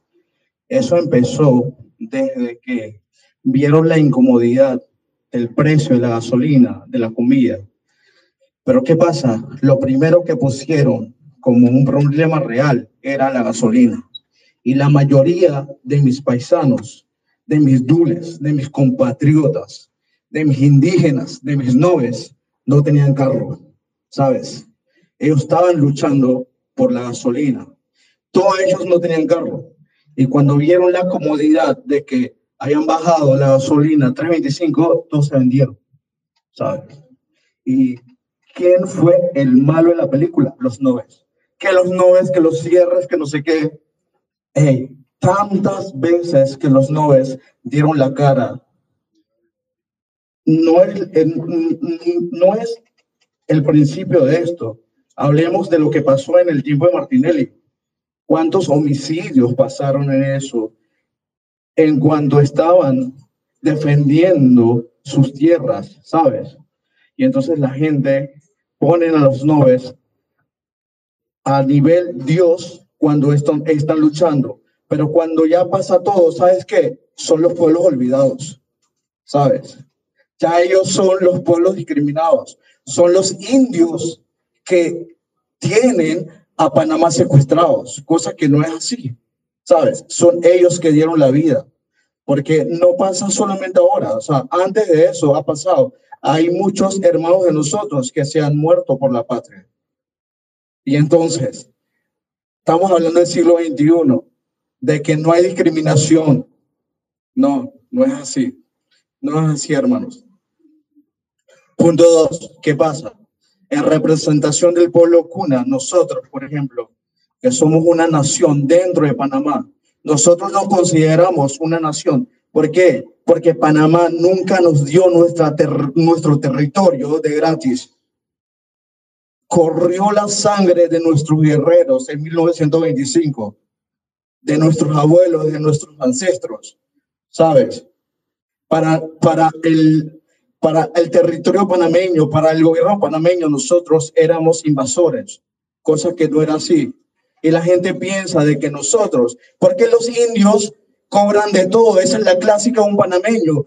Cada vez que yo voy para la playa de Cunayala, a la entrada cobran de todo, empezando desde entre el límite entre Panamá y Cunayala. Dicen, ay, hasta respiran los indios cobran. Pero cuando uno va a otros países, no pone peros. Tú vas para los Estados Unidos y quieres estar en un territorio indígena, tú pagas. Tú entras a Gorgona, todas esas playas son privatizadas y tú no vas, no, tú no pones un pero. Tú no vas a, te, pongo, un ejemplo, a eh, de Cameron y tú dices, yo quiero entrar a esa playa, es mi territorio, yo no lo quiero pagar, ¿no? Tú tienes que pagar por lo menos una pasadilla de 30 dólares. Y entonces, ¿por qué, me, ¿por qué vienes a reclamar a mi tierra y dices que el indio quiere cobrar de todo, hasta por respirar? ¿Sabes? Son cosas que uno no lo ve. Y acá te está hablando un indio, porque el concepto de un indio que tiene un latino es algo fuerte, ¿sabes? Nosotros somos indígenas. Somos lo que conservamos la tierra. Somos lo que luchamos. Somos lo que queremos ver a la madre naturaleza verde siempre.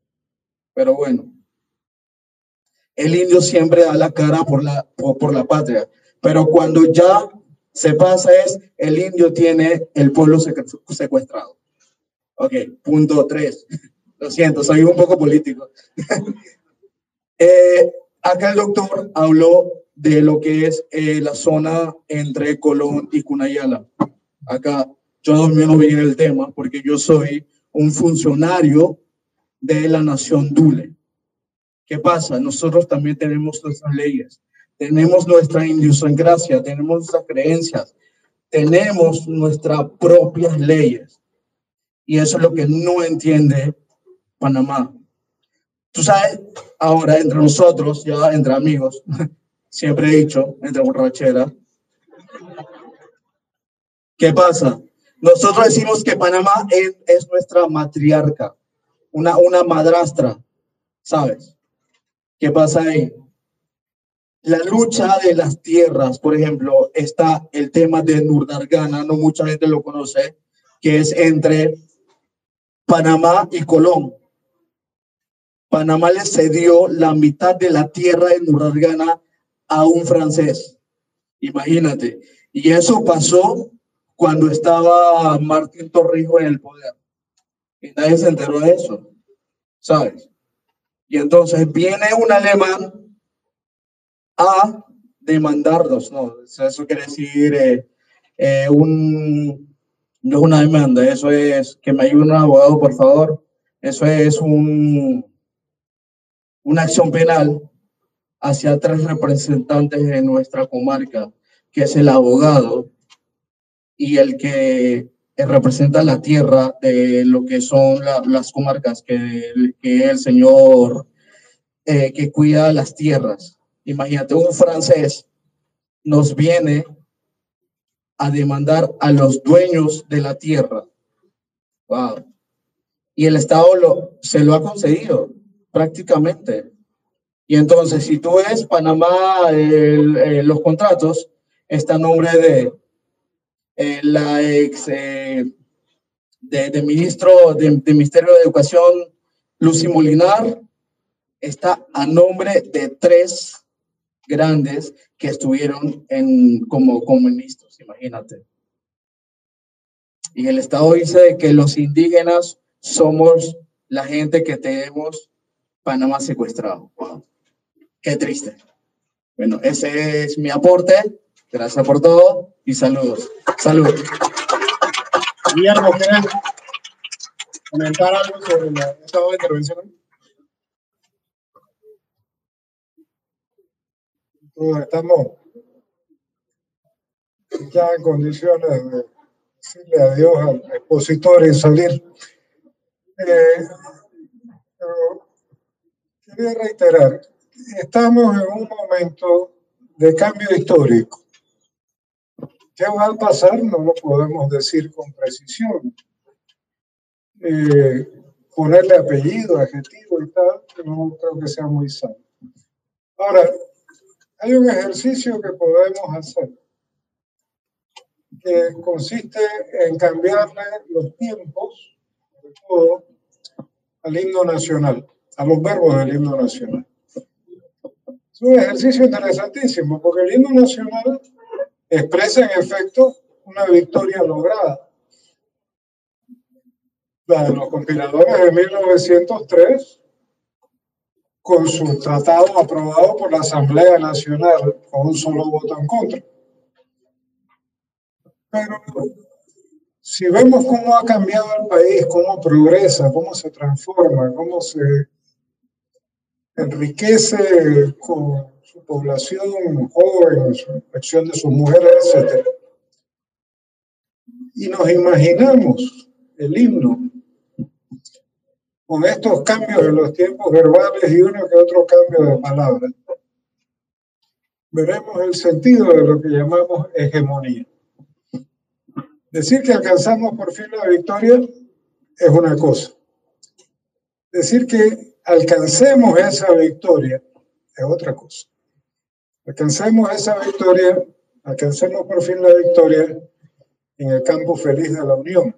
Eso ya tiene otro sentido en este momento. Pero incluso si lo llevamos más adelante, eh, me dice es preciso cubrir con un velo del pasado del Calvario y la cruz. Y que, no me acuerdo, reina del azul de tu cielo, de concordia la espléndida luz. Nosotros podemos sugerir también, es posible, eh, hay que quitar todo velo del pasado del Calvario y la cruz, para que reine el azul de tu cielo de justicia la espléndida luz. Simplemente con cosas muy menores de pronto quedamos en esta situación en la que todo lo que parecía sólido de pronto parece disolverse en el aire. Y quizá nos ayuda a pensar con mayor libertad. Ya con esto les agradezco mucho su tiempo y su paciencia.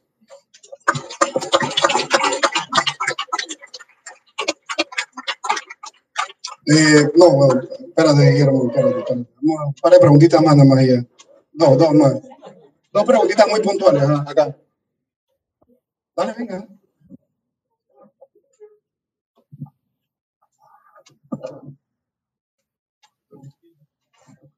Eh, buenas noches a todos. Eh, bueno, mi pregunta la voy a tratar de hacerla o formularla lo mejor que pueda. Eh, no soy sociólogo ni abogado ni nada de esto. usted habló de abrir las condiciones para que se dé este tema de la conferencia de interés social. ¿Cómo, cómo se construye ese bloque histórico que, que abre o crea esas condiciones y cuáles son esos factores que pueden catalizar esos bloques para, para esa construcción? Menos mal que no es sociólogo ni abogado. Muy bueno. No, mira, eh, la construcción de la, de la unidad es uno de los procesos más complejos que existen y sin embargo es un factor clave en toda tarea, en todo emprendimiento político, si queremos llamarlo así. Eh, el ejemplo que yo conozco mejor es el de José Martí, cuando pasó a organizar lo que iba a ser la guerra de independencia de Cuba y se convirtió después en la primera guerra de liberación nacional en la historia de nuestra América. Hay un discurso de Martí en ese proceso en que él está buscando vincular entre sí a los, a los antiguos esclavos convertidos ahora en su momento, digamos, en campesinos sin tierra, a los pequeños agricultores aplastados por el, preso, por el peso de la gran industria azucarera de su tiempo, a los obreros de los sectores más dinámicos de la economía que estaban todos ya vinculados con la influencia del anarquismo, incluso a sectores empresariales que tenían motivos de temor o de enfrentamiento con otros sectores sociales y además a todos los ex militares que habían participado en la primera guerra de independencia. Martín sintetiza ese esfuerzo en un discurso que termina diciendo, y esto lo hacemos con todos y para el bien de todos. Esa es la esencia de lo que estamos haciendo. Después ha habido toda clase de crítica al gobierno cubano, ¿no? que no están todos, algunos no están, etc. Eso está bien. Pero el intérprete más conocido, más, más, identificado con Martín, que yo he conocido, fue un poeta literato cubano llamado Cintia Vitier, católico hasta el fin de sus días, trabajó en Cuba, fue el organizador de la edición de las obras completas de Martí, etc. Decía Cintio, hablándonos de ese discurso de Martí, decía, hay que entender a Martí. Esa república se proponía con todos y para el bien de todos los que estaban dispuestos a construir una república en una colonia. Los que no estaban dispuestos a eso y se iban a oponer a eso no formaban parte de ese todo.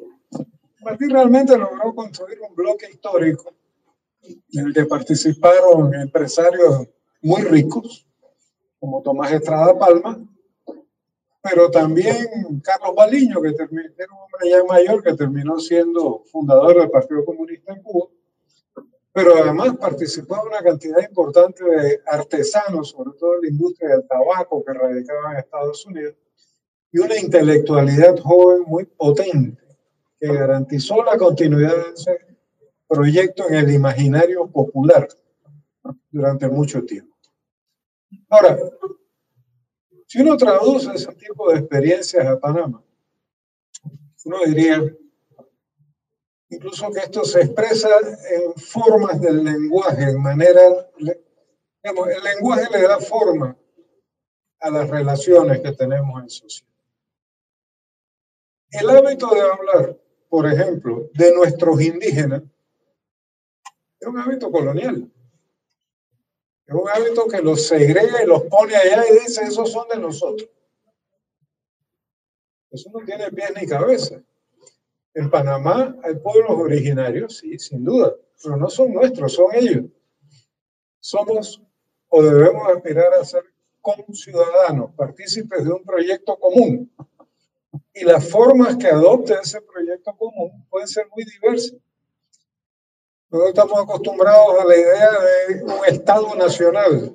Bolivia terminó optando por un Estado multinacional, donde todos los grupos indígenas conservan sus capacidades de autogobierno, su lenguaje, sus normas internas, etc.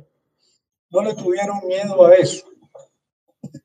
Pero para que eso fuera posible, fue necesario, y esto quiero recordarlo con calma, porque es un hecho, el gobierno venezolano encabezado por Chávez apoyara al pueblo boliviano con el equipo y la asistencia técnica necesaria para darle cédula y que pudieran votar todos los que carecían de cédula. A mí me tocó escuchar a un empresario panameño escandalizado porque Chávez le estaba garantizando la cédula a todos los indios que no la tenían y que ahora iban a votar por primera vez. Sí, así lo decía. ¿Qué tú quieres que te diga? ¿Qué tú quieres que te diga? Así me lo dijo. Le están dando cédula a los indios y ahora van a votar. ¿Qué va a pasar aquí? Bueno, pasó lo que tenía que pasar. Terminaron creando el Estado multinacional de Bolivia. ¿Eso es algo que hay que imitar? No. Esa es la solución boliviana a un problema boliviano. ¿Cuál va a ser la solución panameña a los problemas panameños? Depende mucho de nuestra disposición a abrir en nuestros propios términos los debates que necesitemos abrir, sin dar nada, por supuesto, por delante. El bloque histórico es un todo, una totalidad, pero es una totalidad vinculada entre sí, no es una pura suma de elementos dispersos. Y como tal, ese bloque se hace reconocible cuando llega a tener un lenguaje común, una conciencia colectiva, porque el lenguaje no es, no es más que la forma material de la conciencia. Ahora, si alguien me pregunta cómo se hace eso, yo le recomendaría que no dejara de leer la exhortación apostólica Evangelii Gaudium del Papa Francisco, en su componente que va creo que del 222 al 235, donde Francisco, hablando de la evangelización, señala principios fundamentales para la acción política en la organización social.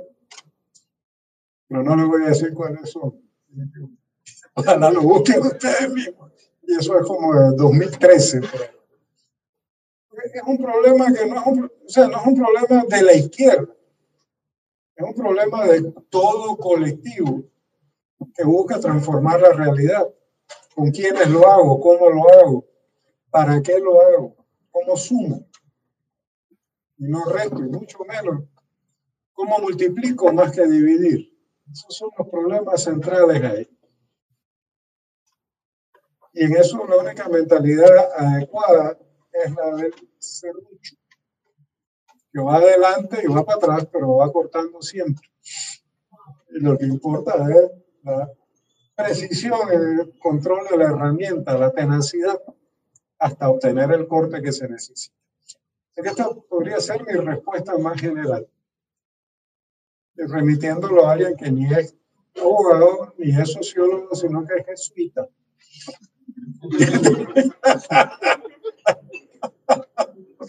no sé, ¿hay algo más? Un aplauso para Guillermo. La última pregunta, ven.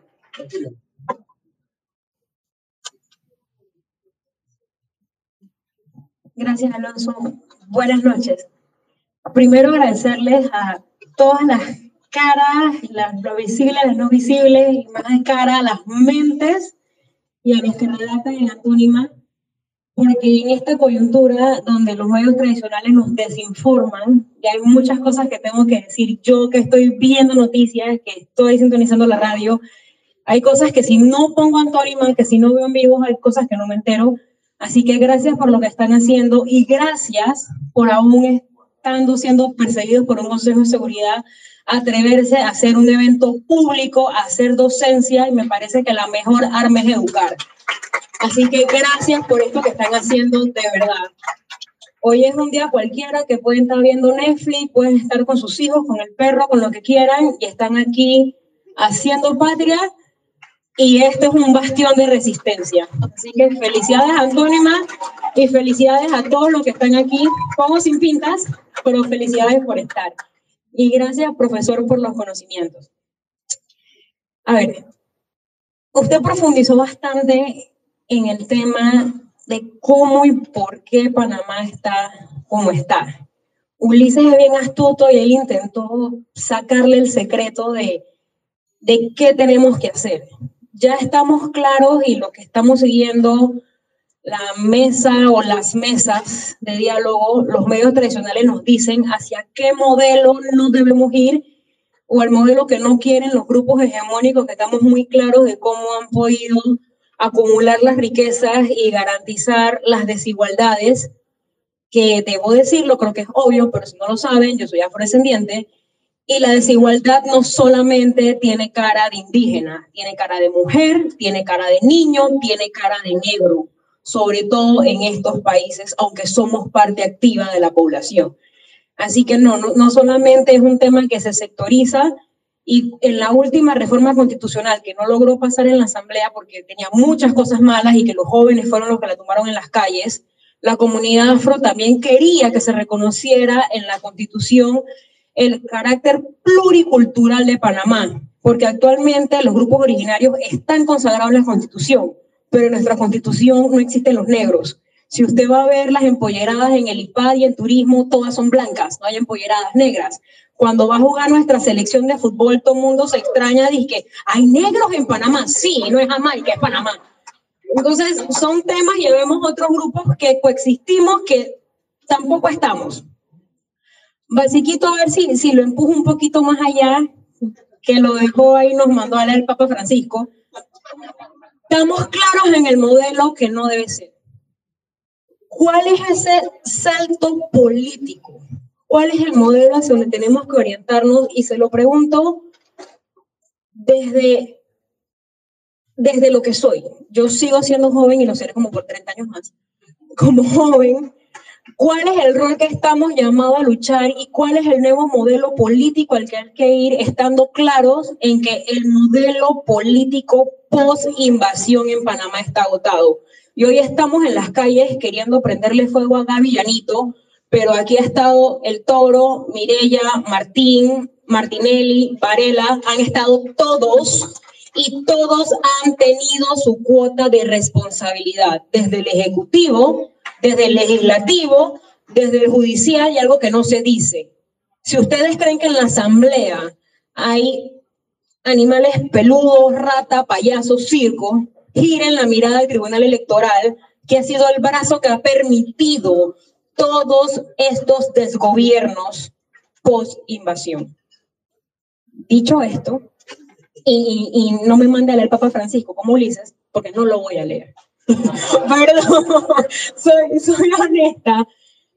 Tengo mis temas y, no, no quiero ser evangelizada, luché contra eso desde pequeña y no es ahora que voy a abrazar eso, el tema personal, con los temas religiosos, pero ¿hacia dónde es el modelo? Ya nos dijeron hacia dónde no ir. ¿Hacia dónde ir y qué rol estamos llamados a jugar nosotros todavía y por 30 años más juventudes?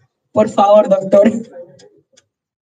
decirle, Francisco es quizá el político más importante en el mundo en este momento.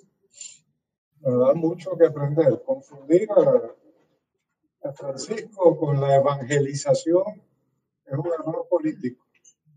Cuando uno lee las cosas que este hombre plantea, vemos que, bueno, William Burges empieza citando un fragmento de Fratelli Tutti y pone a temblar a alguna gente.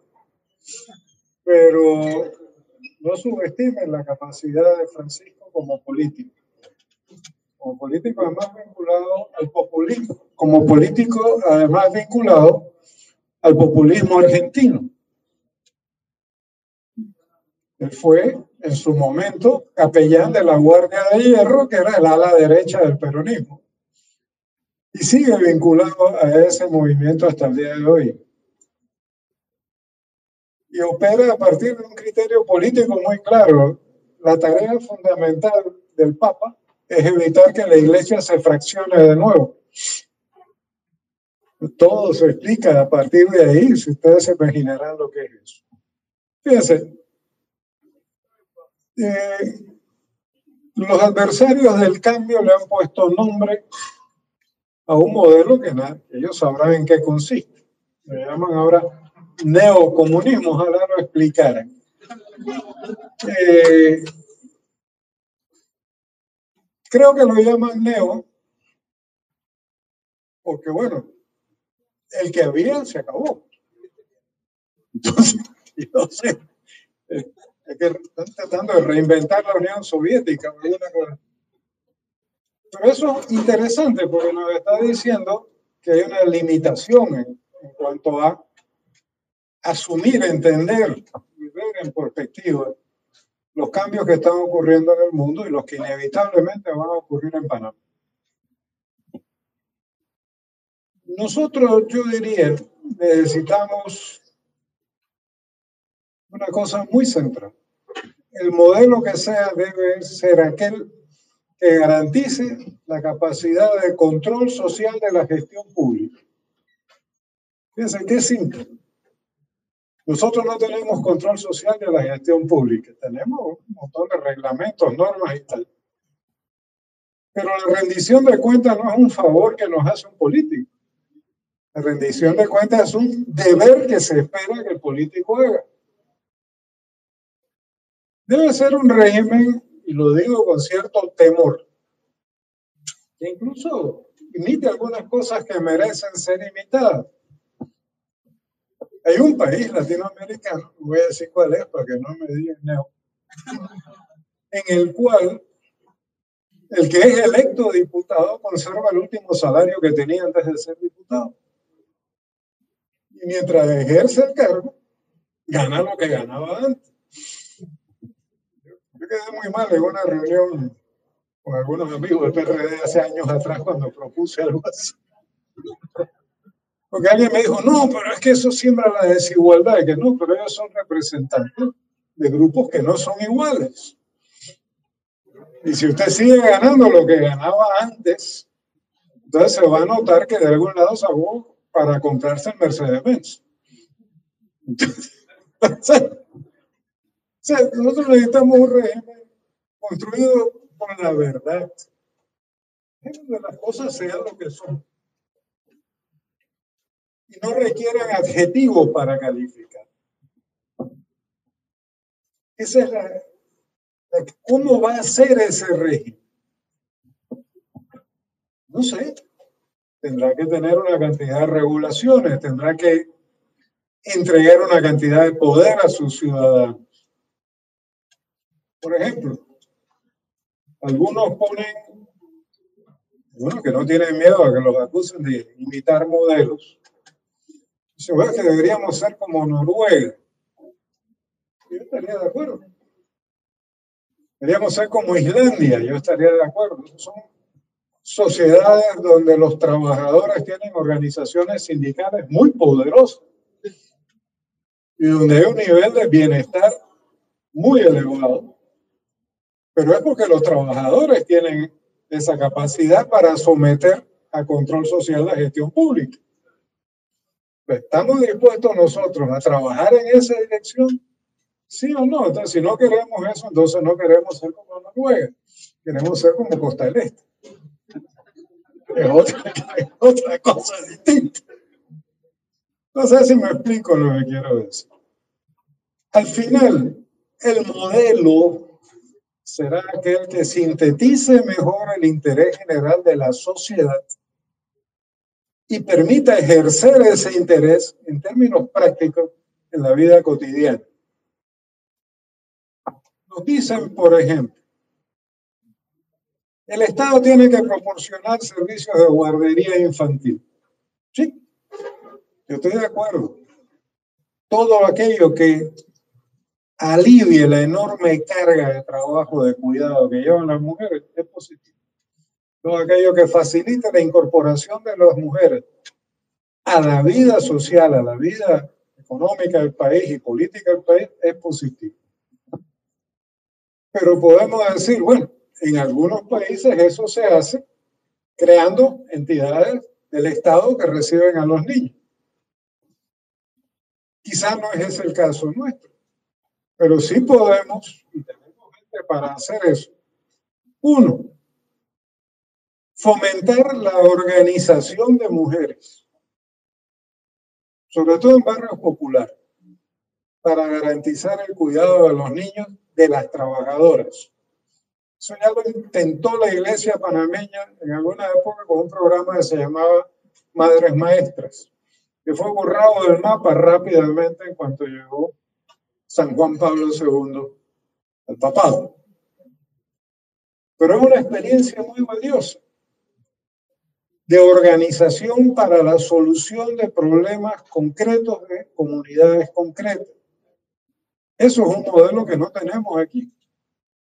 Nosotros no estamos en condiciones de generar esas iniciativas sin el apoyo del Estado y a veces contra el Estado. Fíjense, pero podemos aspirar a un modelo donde la organización de base de la población empiece por atender los problemas básicos de la población. Y el Estado acompaña ese proceso. Pero un momento. Ahora, para caminar en esa dirección, nosotros tenemos que ser capaces de convertir la experiencia en conocimiento.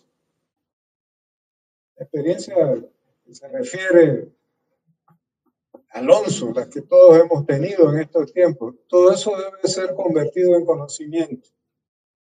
Porque la experiencia al final siempre es individual, pero el conocimiento se puede socializar. Hay que aprender, en primer lugar, de los errores, pero además hay que aprender de los aciertos. Y en ese proceso, el conocimiento genera organización. La organización genera debate y el modelo toma forma en el debate. ¿Qué puede hacer uno solo aquí con un cuaderno? No, el modelo debe ser así, así, así. No, es una estupidez. Tiene que nacer de nuestra gente. Y yo vuelvo a José Martí. José Martí tenía fe en tres cosas. En el mejoramiento humano, en la utilidad de la virtud en el poder transformador del amor triunfante. Eran los tres rasgos básicos de la fe martiana. Era un anticlerical furibundo. Pero aparte de eso, nosotros tenemos que luchar por el mejoramiento humano, por traducir los mentados valores cívicos y morales en conductas, o sea, en virtudes concretas cívicas. No mentir, no robar, no esto, no lo otro. Deben ser vistas como virtudes en su ejercicio, no como valores en abstracto. Y tenemos que construir desde la esperanza, no podemos construir desde el rencor. Eso es muy importante, porque esa esperanza es la que va a mover el mundo. El rencor solo nos va a hacer retroceder. Tú querías preguntar algo, estaba, por favor.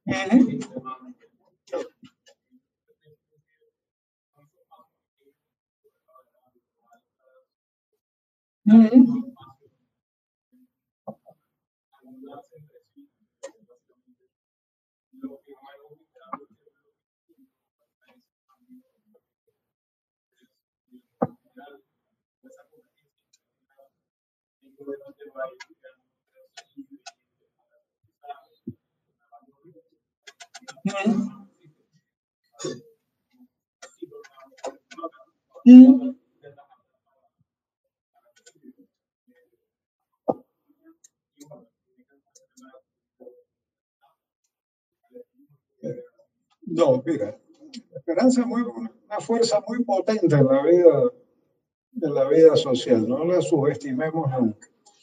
Lo que sí querría decir es que uno no construye un bloque histórico organizando círculos infantiles. Los pequeños pasos están guiados por la intención de crear un bloque histórico. Es una decisión política, no es una decisión de asistencia social. No es filantropía. Porque en la medida en que tú apoyas eso, la gente descubre algo, su capacidad para asumir y encarar sus propios problemas como diría Alonso, su poder para mejorar su vida. Pero lo importante es ligar eso con el proyecto mayor de una sociedad donde eh, la gestión pública esté sometida a control social. No, no podría decirlo de otra manera en este momento. Y donde podamos decir que toda actividad productiva debe producir beneficios, sin duda, pero no a costa de la calidad de vida de uno para llevar a nosotros a la capacidad de despilfarro. ¿Cómo hacerlo? Son otros 20 pesos, pero tenemos que hacerlo desde nosotros mismos. Yo en eso tengo una preocupación. Los panameños en general estamos mal educados sobre nosotros mismos. Si usted pregunta en cualquier grupo de panameños desde cuándo hay habitantes en el istmo de Panamá, todo el mundo baja la cortina. Pregúntale al de al lado. Porque tenemos una educación que ni siquiera es capaz de enseñarnos que en el istmo hay seres humanos desde hace 14.000 años. Ahora, si usted pregunta en qué cuenca vive usted, bajan la cortina también. Ahora, si preguntan qué circuito electoral vota, todo el mundo levanta la mano porque sí lo sabe. Pero si uno no sabe en qué cuenca vive, uno está empezando por ignorar cosas muy importantes del medio ambiente en que vive y de los problemas que tiene.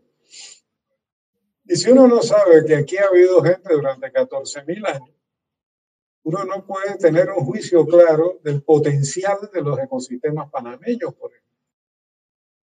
Pero nosotros no formamos en ese terreno a los jóvenes. Nos formamos en una ignorancia espantosa. Y uno a veces se encuentra chiquillos de escuelas de esas bien caras y le dice, ¿de cuándo hay gente en Panamá? Y dice, bueno, de que llegaron los españoles. ¿no?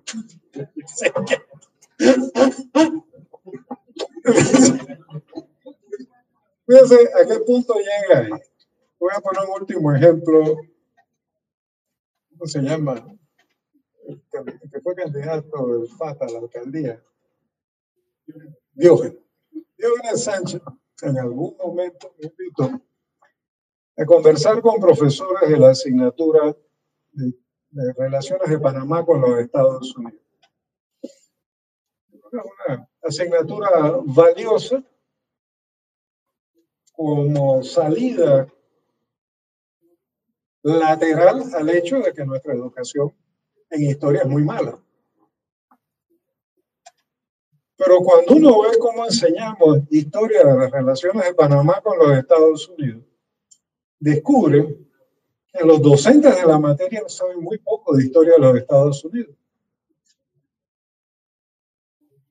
Por ejemplo, no están en capacidad de correlacionar el hecho de la agresión de que fueron objeto los jóvenes morenos del Instituto Nacional en 1964 con el pánico en que vivía sumida la comunidad blanca de la zona por el movimiento de derechos civiles en Estados Unidos.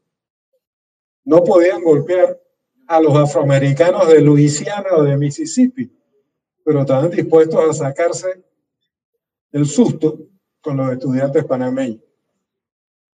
Si uno no entiende cómo palpita la sociedad norteamericana, ¿cómo vamos a entender la razón de ser de nuestras relaciones con ellos?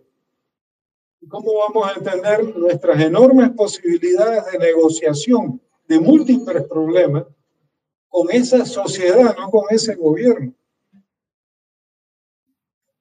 El gobierno está ahí, también habrá que negociar de Estado a Estado.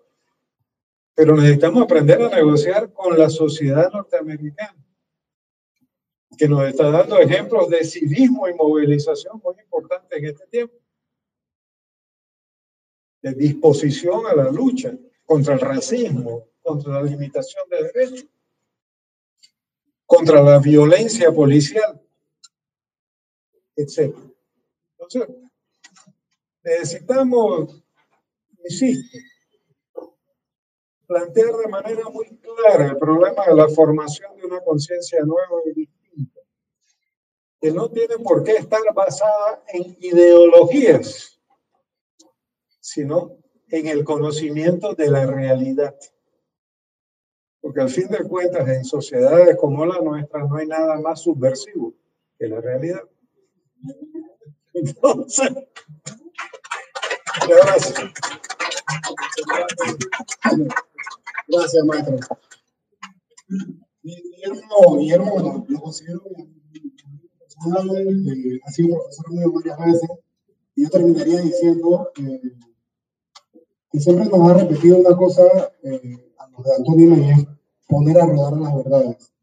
Siempre ha dicho, el objetivo es poner a rodar las verdades, porque cuando las verdades dejan de ser, de ser verdades, dejan de rodar. O sea, la clave es poner a rodar las verdades, ¿no? Entonces, eh, nada, maestro, gracias. Un aplauso al maestro Guillermo Castro. Este ha sido el primer palabra crítica post pandemia, porque hemos hecho varias, pero virtuales. Este es el primero que hemos hecho físico. Gracias por estar ustedes acá. Eh, eh, los compañeros acá. Este es el equipo de Antonio de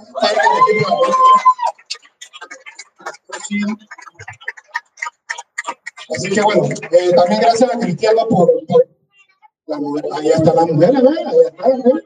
Ahí, ahí están, están las mujeres. Y son deliberantes, son las que marcan la dinámica.